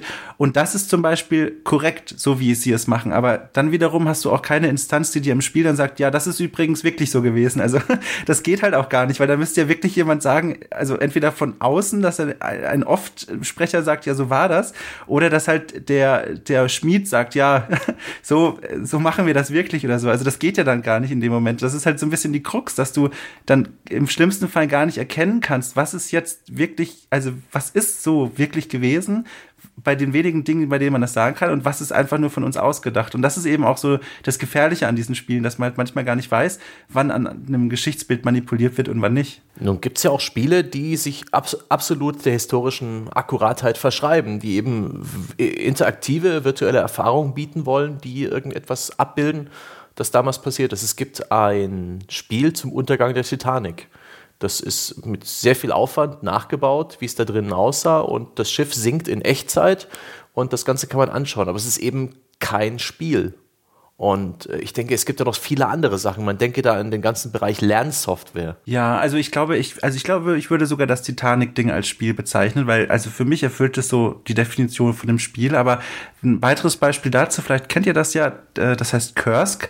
Ähm, das ist so ein, ein Spiel, das sich orientiert an einem gleichnamigen Unfall im Jahr 2000, als, äh, eine, als ein russisches Atom-U-Boot äh, in, in der Barentssee untergegangen ist. Und dieses Spiel möchte jetzt eben die Erlebnisse nachbilden und dich quasi als, also alle Leute sind damals an Bord gestorben und das Spiel möchte, dass du als Teil dieser Besatzung ähm, diesen Unfall quasi miterlebst und dann nochmal das alles so ein bisschen rekapitulieren kannst. So. Und gleichzeitig, obwohl sie diesen Anspruch haben, zu erzählen, wie es damals wirklich war, nehmen sie dann wieder Änderungen an der Spielformel vor, die dann wieder so so gamey sind. Also da, du bist dann nicht einfach jemand von der Besatzung, sondern du bist ein Spion, der, der irgendwie als Überbleibsel des Kalten Krieges an dem Bord bist und irgendwie die Superbewaffnung des Atom-U-Boots inspizieren willst und dann wahrscheinlich auch überleben wirst so. Und das ist halt wieder so ein Beispiel von, wir wollen eigentlich historisch über ein Ereignis berichten, dass man wirklich fast wie ein Serious Game darüber lernen kann, also wie eine Simulation eigentlich. Aber dann erinnern wir uns daran, wir sind ja ein Videospiel und wahrscheinlich wollen unsere Leute doch irgendwie lieber ein Spion sein als ein Matrose, der mit Sicherheit sterben wird und dann entgeht diese Chance, dann wirklich Geschichte darzustellen und erlebbar zu machen, sondern dann wird es halt wieder ein Abenteuerspiel so. Gibt es denn noch ein paar weitere Beispiele? Du hattest mir im Vorgespräch ein paar genannt, die ich dir jetzt aus der Nase ziehen will, wo es Spiele im Detail richtig machen. Vielleicht auch, wenn sie, während sie ringsrum und an anderen Stellen kompletter Bullshit sind. Also wer, wer sich dafür interessiert, wie sowas, wie sowas toll gemacht wird, äh, wie gesagt, ich finde die Assassin's Creed Spiele, was die Architektur angeht, immer unheimlich faszinierend, weil das ist eben, da merkst du halt, das kann man gut recherchieren und das Bilden wird auch immer so gut abgebildet in den Spielen, auch im neuesten Teil, was da, auf welche Dinge da geachtet wird. Also man kann da teilweise nachvollziehen, wenn da alte, altägyptische Ruinen sind, dann sieht man, dass Bewohner dorthin gegangen sind, sich Steine genommen haben, um dann ihr eigenes Haus zu bauen. Und man sieht das sogar auf so einem Detailgrad, dass du, wenn du die, die Ruinen anguckst und da Inschriften sind, siehst du Teile der Inschriften bei den Wohnhäusern, wo die dann verbaut wurden. Und das sind so Details, die sind halt so, die sind halt so gut, weil so ist das halt auch gemacht worden. Aber ähm, darauf achtet kaum jemand. Aber solche Beispiele zeigen dann, also das ist, das bringt auch keinem was eigentlich, aber das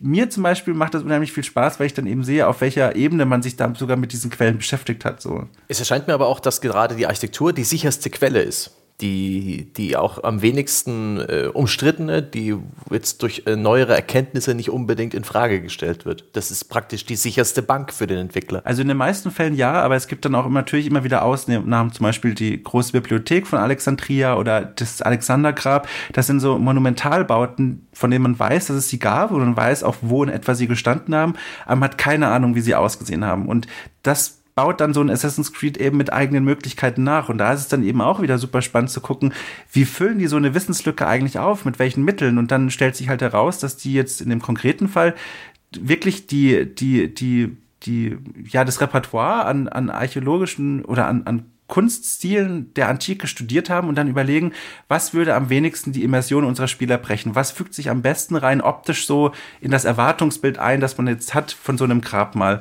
Und das ist dort eben passiert. Und das ist dann zwar aus archäologischer Perspektive oder aus historischer Perspektive Blödsinn, aber in dem Fall fühlt sie sich eben authentisch an, weil es eben ein Bild vermittelt, das wir erwarten würden. Das ist so ein bisschen äh, wie, es gab vor einer Zeit, ich weiß nicht, ob das noch aktuell ist, aber es gab mal Artikel darüber, dass es dass spekuliert wurde, dass Dinosaurier viel bunter waren, als man sich das vorgestellt hat. Ja, also dass die gar nicht so aussehen wie so ein yeah. Feldwald- und Wiesenkrokodil, ne, sondern halt, keine Ahnung, mal so eine Warnfarbe, irgendwie, keine Ahnung, rötlich waren und gelb oder sonst irgendwas, ne? Und dann halt auch wieder so mit Bezügen auf der, das, das Vogelreich und so weiter. Und wo man wahrscheinlich aber, wenn jetzt der nächste Jurassic Park mit bunten Sauriern um die Ecke kommt, ja, im Kino selber sogar sitzen würde und sich denkt so, what the fuck, was ist denn da kaputt gegangen? Und genau das gibt es halt auch, das ist eine schöne Parallele auch in Assassin's Creed Origins jetzt oder auch in anderen Spielen, wo du zum Beispiel antike Statuen hast. So, die sind im Spiel fast ausnahmslos alle weiß. Dieses klassische Renaissance-Weiß, wie wir es auch von heute kennen. Aber mittlerweile weiß man, also was heißt mittlerweile schon seit zehn Jahren oder so, länger noch, dass ein Großteil, wenn nicht alle dieser Figuren bemalt waren, und zwar in ziemlich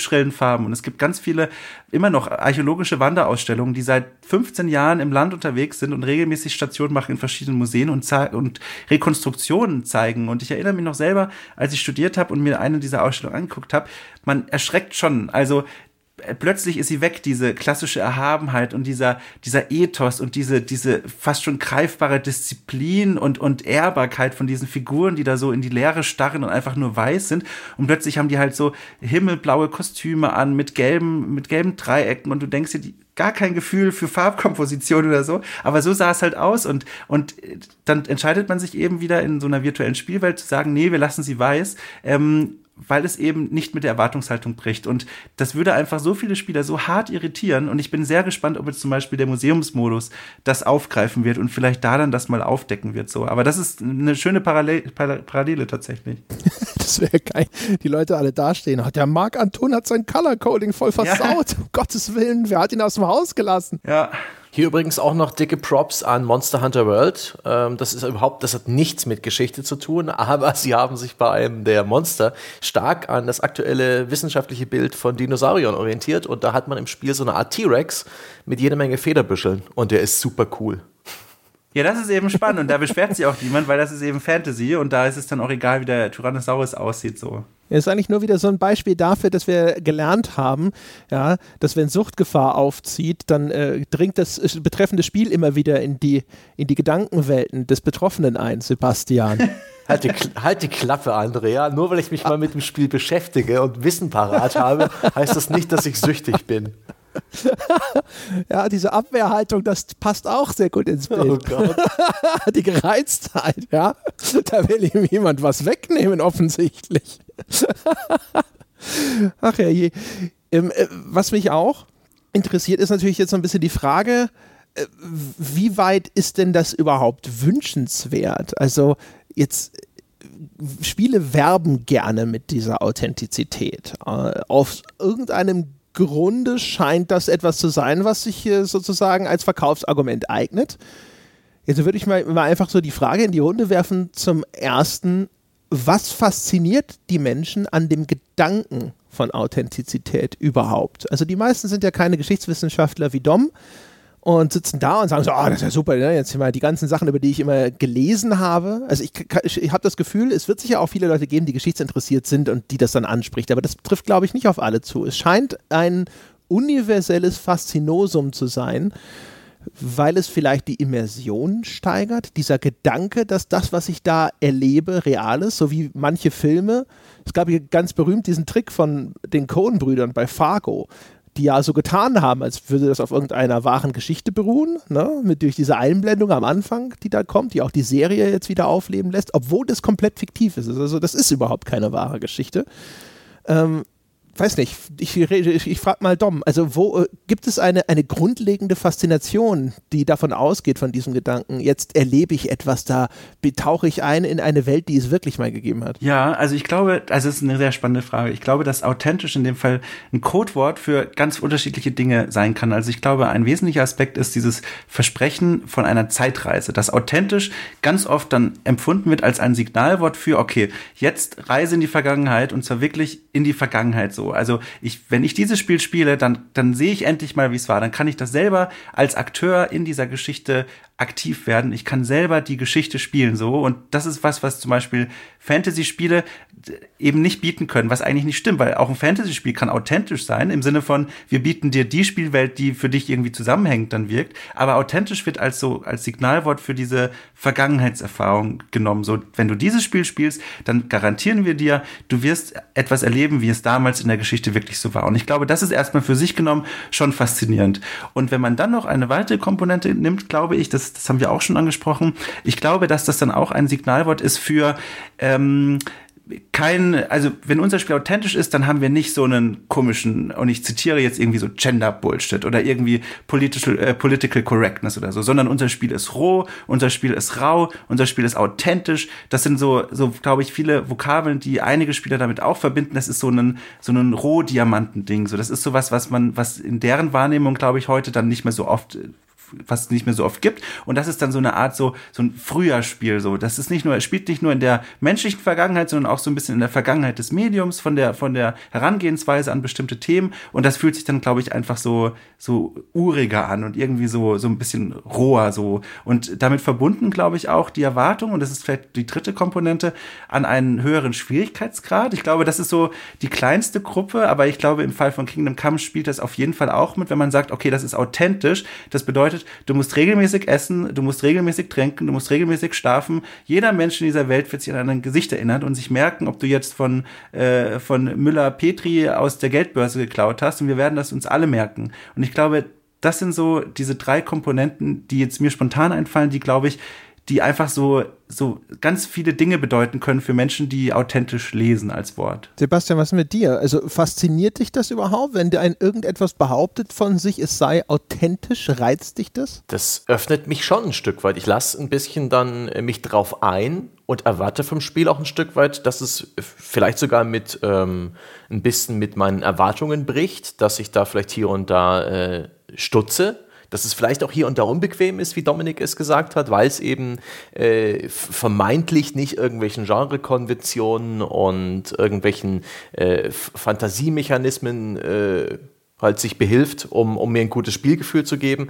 Von einem Spiel, was authentisch wirkt, habe ich stets irgendwo ein Stück weit auch die Erwartung, dass ich, ähm, dass ich was Neues lerne, dass, äh, dass ich hier und da stutze. Also eigentlich gibt einem der Begriff, dem Spieleentwickler ja auch tatsächlich die Chance, dem Spieler was beizubringen. Ich habe hab das Gefühl, äh, wenn man das auf die Verpackung druckt, dann ist der Spieler zumindest schon mal eher bereit, ähm, ähm, Neues da wahrzunehmen und vielleicht auch Sachen, die mit seiner, mit seiner bisherigen Geschichtswahrnehmung und dem Geschichtsbild, was er im Kopf hat, brechen.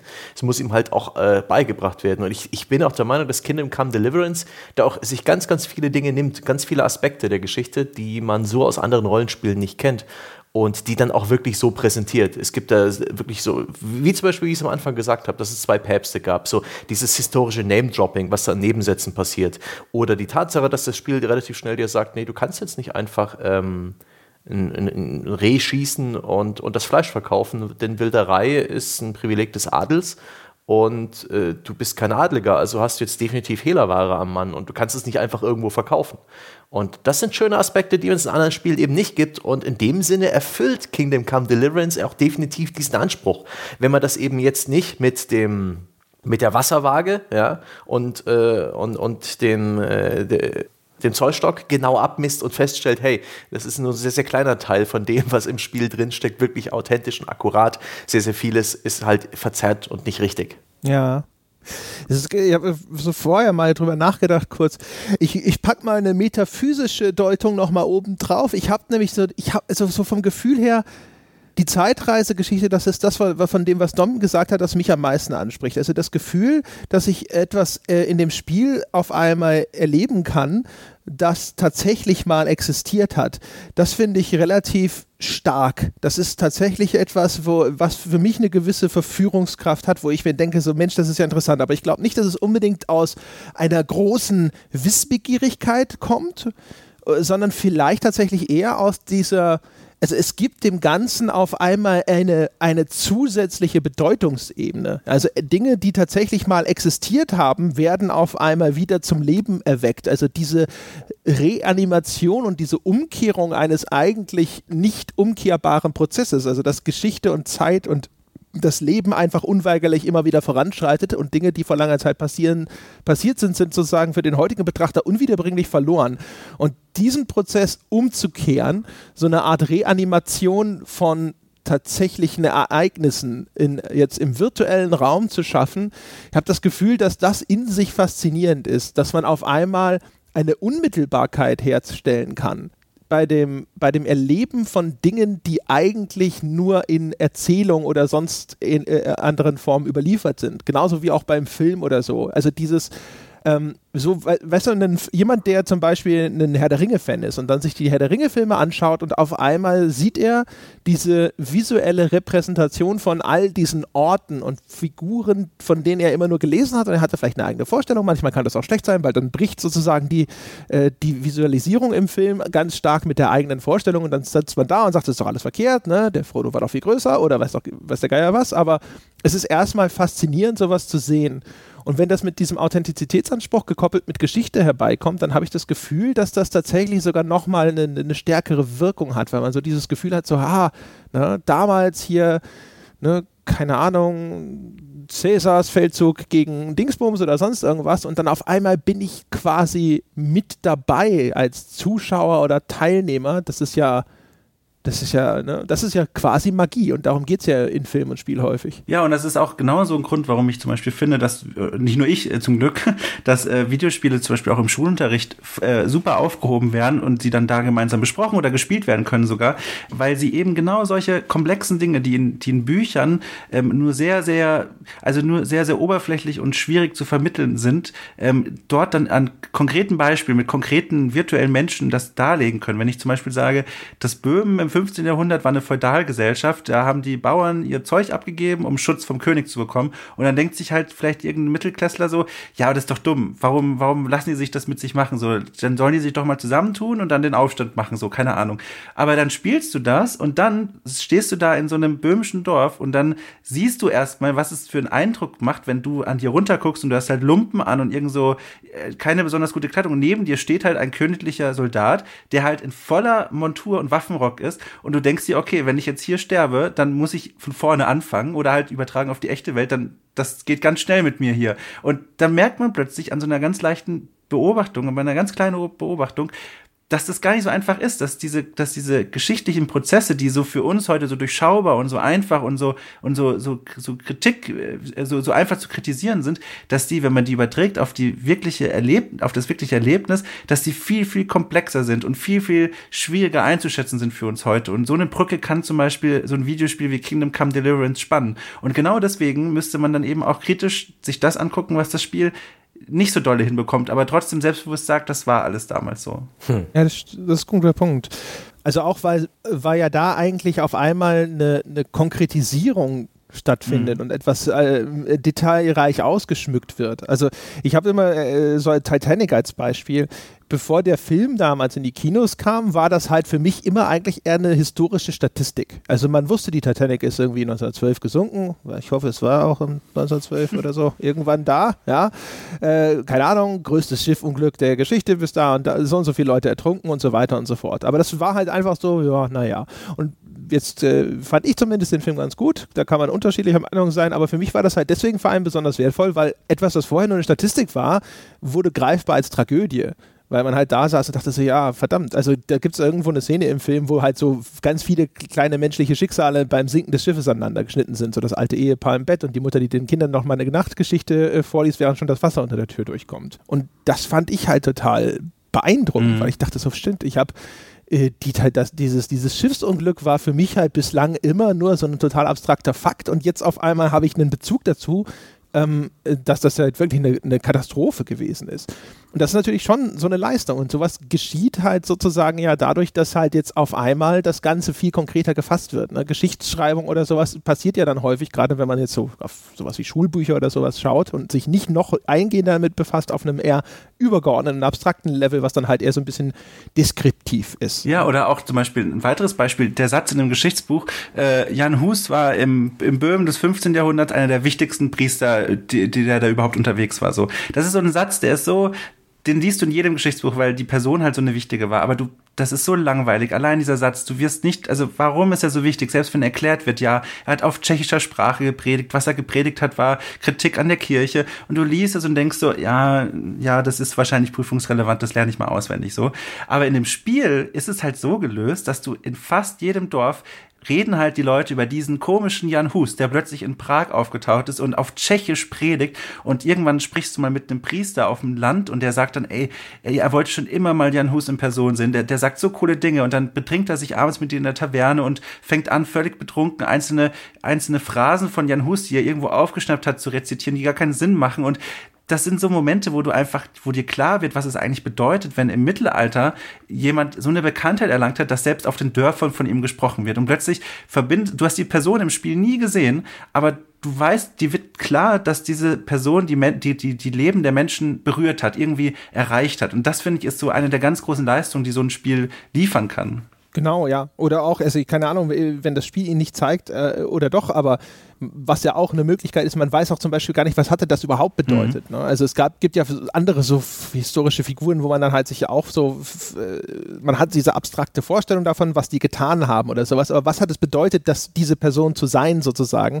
Äh, gibt ja so verschiedene historische Figuren, die dann so entweder quasi so die Rockstars ihrer Zeit waren, die dann halt wirklich auch unfassbar populär waren und beliebt waren und wo man halt, wenn man erstmal diese, diese Vermittlung sozusagen, ja, also was, was, was war das überhaupt im sozialen Kontext, ne? Auch überhaupt so die gesellschaftliche Struktur und den sozialen Kontext äh, abgebildet zu haben. Da hatten wir ja vorher schon, äh, Jan, äh, Dom hatte schon den, das Beispiel gebracht, dass man so ein bisschen so wie, wie war denn die äh, Stellung der Frau in dieser Gesellschaft wirklich? Mhm. Ja? Also diese allgemeine Vorstellung, so nach dem Motto, ja, hatte nichts zu melden, weil hatte dieses oder jenes Recht nicht, ja aber wie war es denn wirklich konkret in der konkreten Ausgestaltung dann zum Beispiel? Äh, da ist ja auch dann durchaus nochmal eine ganz, ganz andere Perspektive möglich. Ja, und die wird halt ganz oft einfach nicht geboten. Und auch, wenn ich mich richtig erinnere, jetzt in dem konkreten Beispiel, die Codex-Seiten von Kingdom Come, die haben auch einen eigenen Kodex über die Frau im Mittelalter, aber da steht halt dazu nichts. Das ist halt wirklich nur das, was man halt so, was man so kennt und was man denkt, man weiß darüber. Und das ist halt dann für mich, find, fängt da so ein bisschen das Problem an, weil das Spiel eben nicht offensichtlich macht, dass es da auch noch andere Meinungen gibt oder andere Möglichkeiten, sondern dass es sowohl in der Spielwelt als auch in diesen Metaebenen Codex-Seiten eine Wirklichkeit abbilden will. Es sagt, aus welchem Grund auch immer, das ist eine andere Diskussion, aber es sagt, so war es und so ist es. Und spätestens dann muss man eigentlich, wenn man, wenn man so ein Spiel, finde ich zumindest, begleitet und, und kritisiert und journalistisch irgendwie einordnet, auch das irgendwie aufgreifen und den Spielenden und den, den Lesern sagen so, da gibt es noch eine andere Seite und von der solltet ihr vielleicht auch wissen. Kannst du das von einem Spieleredakteur erwarten, um jetzt mal wieder des Teufels Advokat zu spielen? Ja, der ja vor allen Dingen äh, die Spielmechanik und den Spielspaß aufbereiten und mit anderen Spielen in Bezug setzen muss. Der es sich vielleicht auch überhaupt nicht auskennt in Sachen Geschichte und dem es vielleicht auch schwerfällt, das zu recherchieren, weil die ja, Quellen- und Faktenlage ja durchaus ein bisschen im Fluss ist und vielleicht auch gar nicht so, so einfach zu erfassen. Ja, das ist natürlich klar. Also ähm, ich war ja auch selber mal Redakteur äh, bei GamePro und kenne diesen Arbeitsalltag sehr gut gut auch, wie so ein Redakteur so seinen Tag bestreitet. Und im Normalfall ist das unheimlich schwer zu schaffen. So du, also ich will da jetzt nicht zu sehr hinter die Kulissen abdriften, aber man muss natürlich ganz verschiedene Dinge berücksichtigen, wenn man so einen Artikel schreibt. Und im Normalfall ist es schwierig, glaube ich, für jedes Spiel, bei dem es sich anbietet, wirklich so einen begleitenden Artikel zu schreiben, der dann immer die verschiedenen Sachen einordnet. Alleine schon nicht nur wegen der Zeit, sondern auch, wie du sagst, man muss sich damit halt auskennen, man muss das selber erstmal recherchieren und mit Experten im Idealfall sprechen und das ist alles nicht so einfach. Ähm, eine andere Möglichkeit wäre, dass man das irgendwie extern regelt, dass man quasi wirklich sagt, so, ey, wir melden uns jetzt mal bei, keine Ahnung, jetzt zum Beispiel einem Historiker, der sich mit Böhmen des 15. Jahrhunderts auskennt und der soll für uns mal einen Artikel schreiben und wir bezahlen ihn auch und sagen dem, sag doch mal was zum Geschichtsbild im Spiel. Dann kommst du aber vor das Problem, dass und das ist jetzt kein Klischee, sondern das ist leider die, die Wirklichkeit, dass ein Großteil dieser Akademiker einfach nicht schreiben kann so, dass es jemand lesen kann, der nicht in diesem Akademiker-Diskurs drin ist. So, die schreiben Hausarbeiten, die schreiben Doktorarbeiten, die schreiben Abschlussarbeiten. Aber das musste ich auch selber erstmal lernen und lerne ich immer noch man muss anders schreiben, wenn man für Leute schreibt, die potenziell nach dem ersten Absatz schon wieder wegklicken könnten und nicht die in der Bibliothek sitzen und eine Woche angestanden haben, um deinen Aufsatz zu lesen. Und das ist so eine andere Hürde, die man da lösen müsste. Aber ich glaube, worauf wir uns bestimmt einigen können, hoffentlich vielleicht, ähm, ist, dass man da irgendwie doch einen Weg finden sollte, ein neues oder ein externes Organ da irgendwie zuzuschalten. Irgendwie eine Möglichkeit zu finden, häufiger solche Spiele einzuordnen. Und aus diesem Grund sagen auch ganz viele Historiker so hinter den Kulissen, ähm, die vor allem zwischen dieser Schnittstelle oder auf dieser Schnittstelle sitzen zwischen Spielen und dem akademischen Diskurs, die sagen, wir müssen uns eigentlich viel mehr einbringen. Wir spielen doch schon Videospiele, dann müssen wir doch auch viel mehr darüber schreiben und uns viel mehr aktiv einbringen. Und wenn wir schon nicht für die großen Seiten schreiben, dann machen wir eben Blogs auf und versuchen dort eben ein Angebot zu, aufzubauen. Ähm, und, und das ist zum Beispiel auch ein Grund, warum diese Arcue Gaming Sache überhaupt entstand. Also dieses quasi zu dem mit meinem Blog gehört, also dieses so, wir verbinden Archäologie und Videospiele und versuchen damit auch die, die Interessen von Videospielern mit den Interessen von Forschern zu verbinden. Und das ist eben genau aus diesem Grund entstand überhaupt diese Disziplin heraus, dass man versucht, so ein neues Standbein zu schaffen. Also, ähm, um es nochmal kurz zu sagen, ich glaube nicht, dass man von einem Redakteur das einfach so verlangen kann, beziehungsweise man kann es verlangen, aber man darf da nicht viel erwarten, weil es einfach viele Faktoren gibt, die sowas, glaube ich, bei großen Redaktionen einfach verhindern. Aber man sollte nichtsdestotrotz zumindest vielleicht in den Tests in versuchen, in dieser Instanz aufzubauen, etwas aufzubauen und zu sagen, oder auf diese Bilder dann einzugehen und nicht einfach nur zu sagen, hier übrigens, wir werden noch einen Historiker anschreiben und fragen, äh, wie authentisch ist das denn? Weil das geht völlig am Thema vorbei. Darum geht es gar nicht. Es geht um eine, eine Einordnung, um eine kritische Analyse von dem, was im Spiel dargeboten wird und nicht einfach nur zu sagen, die Entwickler waren 80 Prozent genau mit den historischen Quellen. Das ist natürlich gerade bei dem Test wahrscheinlich der schwierigste Zustand, mhm. zumindest jetzt so für das herkömmliche Angebot weil da der Zeitdruck am größten ist. Ne? Je näher am Release du den Test veröffentlichst, desto größer ist hinterher die mögliche Reichweite, die du erzielen kannst. Ja, es wäre halt ideal. Ja. Und vermutlich ist genau das ein schwieriges Ding. Ja, ja, ich gebe dir da ja völlig recht. Und ich meine, für Angebote wie unseres ist sowas eventuell leistbar. Aber äh, für denjenigen, der halt gucken muss, dass er den, den Artikel schnell rausbringt, ist es tatsächlich wahrscheinlich, äh, eher etwas, wo er, was, was er entweder nachlagern muss, sofern er nicht zufällig einen Experten irgendwo greifbar hat. Der, dem Experten muss das Spiel dann ja genauso zugänglich sein. Hm. Das ist ja schon mal schwierig, wenn der außerhalb der Redaktion existiert. Ne? Nicht jedes Spiel kannst du jetzt als Redaktion sagen, so, ja, dann gib mir nochmal zwei Codes, die ich nach draußen weitergeben kann.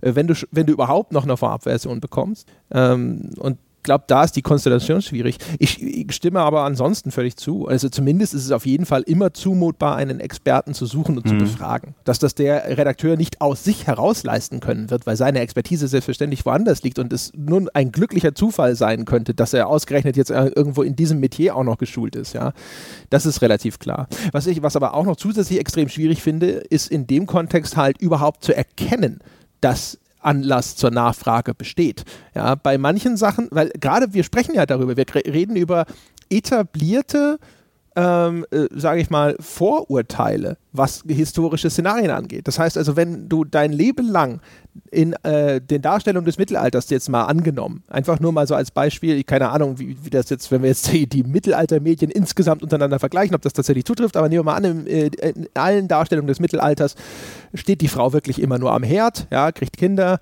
und hilft bei der Ernte. Und das ist aber nicht so, wenn man sich das äh, aus einer historisch akkuraten Sicht betrachtet. Aber dieses, dieses Vorurteil überhaupt abzulegen, insofern man also überhaupt sich gewahr zu werden, okay, das Spiel stellt das so dar, das sollte ich mal hinterfragen, wenn das so eine etablierte Binsenweisheit ist, das ist tatsächlich dann durchaus schwierig, weil jetzt kann man natürlich sagen, so, ja, ja, der Redakteur, der muss natürlich da die, genau diese Art von Abstraktionsvermögen oder offenen äh, Geist sozusagen mitbringen, aber das auf jedes einzelne Schüpplädchen anzuwenden, das du in deinem Kopf geschaffen hast, ist halt im Zweifelsfalle würde ich behaupten, auch nicht leistbar. Also, also, also sage ich als jemand, der jetzt auch schon 20 Jahre damit zugebracht hat, genau das immer zu versuchen.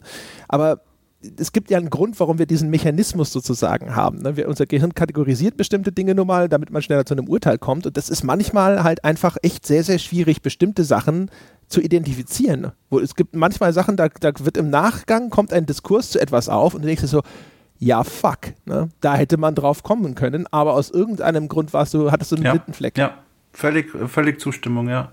Darum gibt es denn da in irgendeiner Form Quellen oder Portale, die ein Spieler nutzen kann, um ein Stück weit nachzubohren? Ähm, jetzt abgesehen von deinem Angebot, ich weiß nicht, ob es irgendwelche Foren gibt oder auch im englischsprachigen Bereich vielleicht irgendwelche ähm, ja, eine kleine Nische, die wirklich Spaß daran hat, genau diesen Fragen auf den, auf den Zahn zu fühlen, ähm, was die Geschichtsdarstellung in Spielen angeht? Ja, also ähm, im deutschsprachigen Bereich würde mir dann noch einfallen, eben, den habe ich schon erwähnt, diesen Arbeitskreis für Geschichtswissenschaften digitale Spiele. Aber da muss ich auch sagen, ähm, also sehr ich die Arbeit da auch schätze und gut finde, manchmal, also da wird halt auch viel mit Fußnoten gearbeitet. Man merkt, dass die Leute dort zwar zwischen, also einen Fuß in Videospielen haben, aber auch einen Fuß in der Akademie aber dann das Standgewicht quasi sozusagen immer noch im universitären Diskurs ist und manche Texte schwer zu lesen sind, wenn man nicht so drin ist. So, ähm, das ist was, was ich halt versuche zu vermeiden auf Arcue Games, so ein bisschen diese Brücke mehr zum Spieler hinzuspannen, was aber auch echt nicht einfach ist. Ähm, und sonst fällt es mir jetzt gerade im deutschsprachigen Bereich schwer, ein Portal noch äh, irgendwie zu nennen, das sich wirklich regelmäßig damit auseinandersetzt. Im englischsprachigen Bereich hingegen gibt es ähm, zum Beispiel einmal den Blog arcugaming.com, das ist von Andrew Reinhardt ein Blog, der hat diese ganze Arcugame-Sache, also Archäologie und Videospiele, hat das losgetreten. Der schreibt da regel, eigentlich eher unregelmäßig über Videospiele unter bestimmten archäologischen Aspekten. Ähm, dann gibt es noch Play the Past, falls das jemand kennt. Das ist auch ein englischsprachiger Blog, in dem es eben auch genau darum geht, regelmäßig zu relativ aktuellen Spielen einen Kommentar zu schreiben, eine Analyse oder eine Kritik.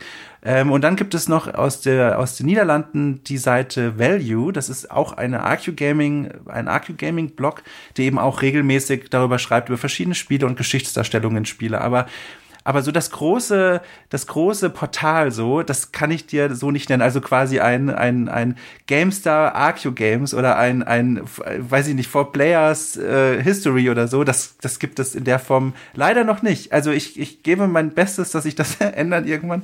Leider kann ich da momentan nur auf so kleinere Blogs halt eben äh, meinem eingeschlossen verweisen, ja. Ich denke auch, das wird in Zukunft auch ein kleineres Angebot bleiben. Ich habe nicht den Eindruck, dass in der großen Masse der Spieler da das Bedürfnis existiert. Ich denke, auch so Geschichtsbuffs, das sind ja auch jetzt nicht gerade die hobbymäßig am meisten vertretenen Leute. Und auch da gibt es fantastische Angebote. Man denke bloß an The Great War auf YouTube und andere Sachen, ja. äh, wenn es um Geschichtsaufbereitung geht. Aber ja, also, immerhin. was soll ich nee, dazu jetzt sagen? Nee, du machst es ja und ja. du hast jetzt auch vor allen Dingen äh, in der Art und Weise, wie die Medien sich langsam wandeln, durchaus äh, die Chance, dass das funktionieren kann. Siehe ja auch unser Angebot. Äh, das hätte ich ja auch nicht gedacht vor, äh, vor einem Jahr, als der Anruf von André kam. vor äh, zwei Wochen. ja, ich meine, ich glaube halt, dass ähm, ist, was, was sich gewandelt hat, oder na, weiß nicht mal, ob sich das gewandelt hat, aber auf jeden Fall, es gibt einfach inzwischen eine ausreichend große Menge an Menschen, die ein Interesse haben, sich tatsächlich ernsthaft und tiefgründiger mit ihrem Hobby auseinanderzusetzen, ist in diesem Falle eben mit Videospielen. Also das, was, äh, was Dom betreibt, das ließe sich ja zum Beispiel sicherlich auch auf Film anwenden und auf Comics und weiß, weiß der Geil, was auch auf Literatur zum Beispiel. Historienromane stehen ja auch weiterhin hoch im Kurs und auch da gäbe es bestimmt die ein oder andere Fußnote, die er irgendwo mal anbringen könnte, denke ich. Ähm, und ich könnte mir halt echt gut vorstellen, dass, ähm, dass das einfach nur, dass das halt ein Teil einer solchen mhm. Mixtur mhm. ist. Ne? Also, dass das durchaus einfach etwas ist, wo eine Nachfrage besteht aus, äh, aus der Perspektive. Also, es gibt einfach so viele Facetten, glaube ich, die ja in der Hinsicht durchaus besprechenswert sind und die bislang gerne hinten runtergefallen ja. sind. Und die Frage kam ja immer mal wieder auf. Also, gerade jetzt zum Beispiel auch mit. Äh, äh, diese, diesem, diesem äh, was wir vorhin schon mal angesprochen haben, inwieweit halt Computerspiele zu einer Art Geschichtsverklärung, Geschichtsverzerrung beitragen, indem sie bestimmte äh, historische Mythen wiederkäuen oder indem sie bestimmte Darstellungen wiedergeben, die äh, anerkanntermaßen einfach nicht korrekt sind und ähnliches. Und ich glaube, das zum Beispiel, ich kann mir schon vorstellen, wenn den Leuten erstmal bewusst wird, dass bestimmte Darstellungen, die ihnen immer und immer wieder präsentiert wurden, eigentlich nicht der Realität entsprechen, dass da durchaus ein Interesse besteht, aufgeklärt zu werden. Ja, ich glaube, also man darf da auch nicht so rangehen mit diesem Prinzip so, ich schreibe nur das, was den Leuten auch, was die lesen wollen und was sie interessiert, sondern vor allem in diesem Bereich von diesem Arco-Gaming-Kram ähm, oder überhaupt dieser Perspektive auf Videospiele muss man ganz davon, davon ausgehen, eigentlich schreibe ich über das, was die Leute wissen sollten und was sie dann vielleicht lesen und dann merken, ah, okay, da steckt noch mehr dahinter. Und deswegen versuche ich auch, vor allem jetzt ist es mir auch möglich, als, als freier Journalist, bei möglichst vielen Aufträgen, die ich bekomme, vor allem wenn das so Reviews sind, die zum Glück nicht so klassische Reviews sind mit Wertung oder so, dass ich dann versuche, da immer noch das auch auf jeden Fall mitklingen zu lassen und irgendwie das noch reinzuschummeln und irgendwie darauf einzugehen, auf das Geschichtsbild. Und bisher habe ich tatsächlich, also, äh, also wenn es große Beschwerden gab, wurden die mir noch nicht gesagt, aber bisher gab es darauf immer positives Feedback, weil der, der Trick quasi oder der Kniff vielmehr ist, dass man eben transparent erklärt, warum es auch noch eine andere Möglichkeit der Quellendeutung gibt. Und man kann nicht einfach nur sagen, ja, im Mittelalter gab es aber schwarze Menschen so. Das geht nicht. Man muss auch erklären, wie kommt man zu diesem Schluss, damit das jeder Leser, der das auch noch so dumm findet, immer nachvollziehen kann, wie ich zu diesem Schluss komme. Weil wenn er dann was dagegen sagt, dann muss dieses Argument auch auf einer genauso fundierten Basis stattfinden. Und wenn man diesen einfachen Satz einhält, ich glaube, dann, dann, dann kann man das auch an viele Leute nahebringen. So. Und deswegen freue ich mich auch sehr, dass ich heute hier äh, darüber sprechen konnte, weil wie gesagt, ich freue mich über jede Gelegenheit, wo man mit Leuten darüber sprechen kann und auch für mich selbst immer wieder Feedback einholen kann. Das kann ich vielleicht noch äh, auch mal kurz erzählen. Das war am Anfang, als ich Arco Games gegründet habe, also gegründet habe, das klingt auch nach mehr, was es war. Also als ich die paar Klicks gemacht habe, dass der Blog dann online war. Bei der feierlichen Einweihungszeremonie im Reichstagsgebäude damals. Mehrere Rinder wurden geschlachtet auf meinem Schreibtisch, als ich den Blog geöffnet hatte. Äh, nein, ich hatte den dann online und dann hatte ich auch ganz, am Anfang Formate, ähm, die, die, die es jetzt nicht mehr gibt. Also ein paar, die hier zuhören, weiß ich auch, die sind auch bei mir regelmäßig Leser und die haben dann zum Beispiel so Formate gehabt wie Forschung oder so. Und in diesem Format habe ich dann quasi bei manchen Walking Simulators bin ich dann rumgegangen und habe Grundrisse von Gebäuden, die im Spiel zu finden waren, versucht, fotogrammetisch oder auch, auch einfach mit Bleistift und Papier umzuzeichnen, um dann quasi Pläne zu veröffentlichen, in denen die Grundrisse der Gebäude zu sehen waren in der virtuellen Welt.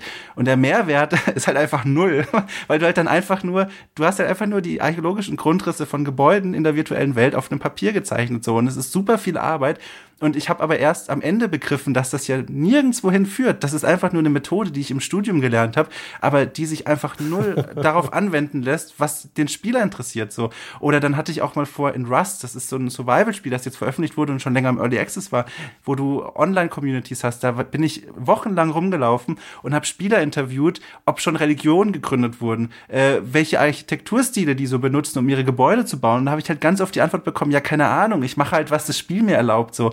Und ich habe mich da so lange dran verzettelt, nach, nach, nach roten Fäden zu suchen, nach irgendwelchen geschichtswissenschaftlichen Zusammenhängen, warum Leute im Spiel solche Gebäude bauen, wie sie es bauen. Und das führt einfach nirgendwo hin. Und das sind so Experimente gewesen, die halt zeigen, dass diese Perspektive auf Videospiele auch fernab dieser Extrembeispiele immer noch viel ausprobiert werden muss. Man muss immer noch den richtigen Ton finden, wie man Leute erreicht. Man muss immer noch die richtigen Themen finden. Aber das ist unheimlich spannend und das äh, mache ich alles sehr, sehr gerne. Boah, ich weiß, wir müssen zum Ende kommen, aber das ist eigentlich, also wenn dir das gelungen wäre in Rust, also wie sich ja. in virtuellen Welten äh, eigene äh, Gruppen sozial organisieren, ja. also auch wenn sich dann nochmal Religionen, also entweder real existieren oder völlig neue herausbilden oder sowas, ist eigentlich extrem Das ist auch faszinierend. faszinierend ja, ich habe jetzt auch, jetzt habe ich dich unterbrochen, sorry, aber ja. das ist ich, das ist so faszinierend einfach. Ich habe ähm, wirklich viel da schon gemacht. Ich habe auch Interviews zusammengetragen. Ich habe mit Leuten gesprochen und es gibt Leute tatsächlich in Rust, die wirklich so drauf sind und sagen, ja Mann, ich will echt eine Religion gründen. Meistens sind das dann so Religionen, die sehr aggressiv sind und sehr blutig, so kannibalistische Religionen und sowas. Aber ich habe halt einfach gemerkt, so das kann ich nicht, das kann ich nicht machen, noch während dem ganzen anderen Kram, den ich sonst noch so erledigen muss. Deswegen, das wird bei mir wahrscheinlich irgendwie auf so einem Patreon später irgendwann mal, irgendwann mal Reward Schrott landen, so. Aber momentan ist das für mich äh, überhaupt nicht machbar, das zu verfolgen, weil man dafür wirklich viel, viel Zeit äh, reinstecken muss. Aber die Idee habe ich noch nicht aufgegeben. Nur momentan ist sie erstmal nach hinten gerückt. Okay, wunderbar.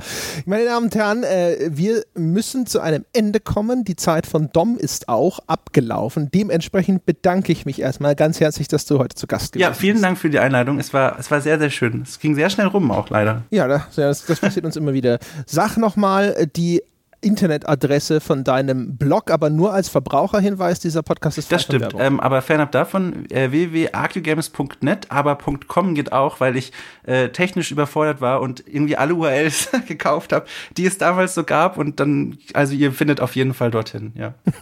Sehr gut, ja. Das ist auch gut. Alle Domains sichern ist erst, erstmal ja immer gut, ja. Haben wir nicht gemacht, aber egal. Meine Damen und Herren, äh, das soll es gewesen sein für äh, diese Woche und falls Sie Lust gehabt bekommen haben, auch wie ein Archäologe mal ganz genau hinzuschauen. Schauen Sie doch mal ganz genau hin, zum Beispiel, ob Sie schon eine 5-Sterne-Wertung auf iTunes abgegeben haben und falls nicht, könnten Sie ja im Dienste der Wissenschaft diese Lücke schließen.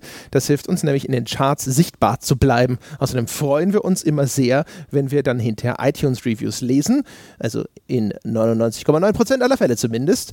Außerdem, ja, außerdem könnten Sie sich ja trotzdem sozusagen engagieren noch darüber hinaus im Dienste der Wissenschaft, indem Sie Bäcker dieses Podcast-Projekts werden. Dazu gehen Sie auf gamespodcast.de und da gibt es etwas, das nennt sich das Bäcker-FAQ. Dort erklären wir Ihnen ganz ausführlich und in Ruhe, wie das alles funktioniert. Und wenn Sie das alles schon wissen, können Sie auch direkt vorbeischauen auf patreon.com slash auf ein Bier. Das schreibt sich P-A-T-R-E-O-N, Patreon.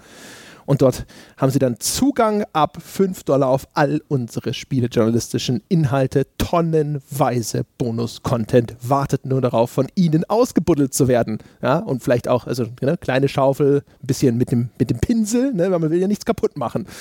Und unter forum.gamespodcast.de wartet das weltbeste Spieleforum. Dort können Sie mit uns diskutieren und vor allem auch mit unserer wundervollen, eleganten Community in respektvoller Atmosphäre über Computerspiele sprechen. Oder auch, wenn Sie Fragen haben oder Diskussionsanreize zu unserem heutigen Thema, das ist der richtige Ort. Das soll es gewesen sein für diese Woche.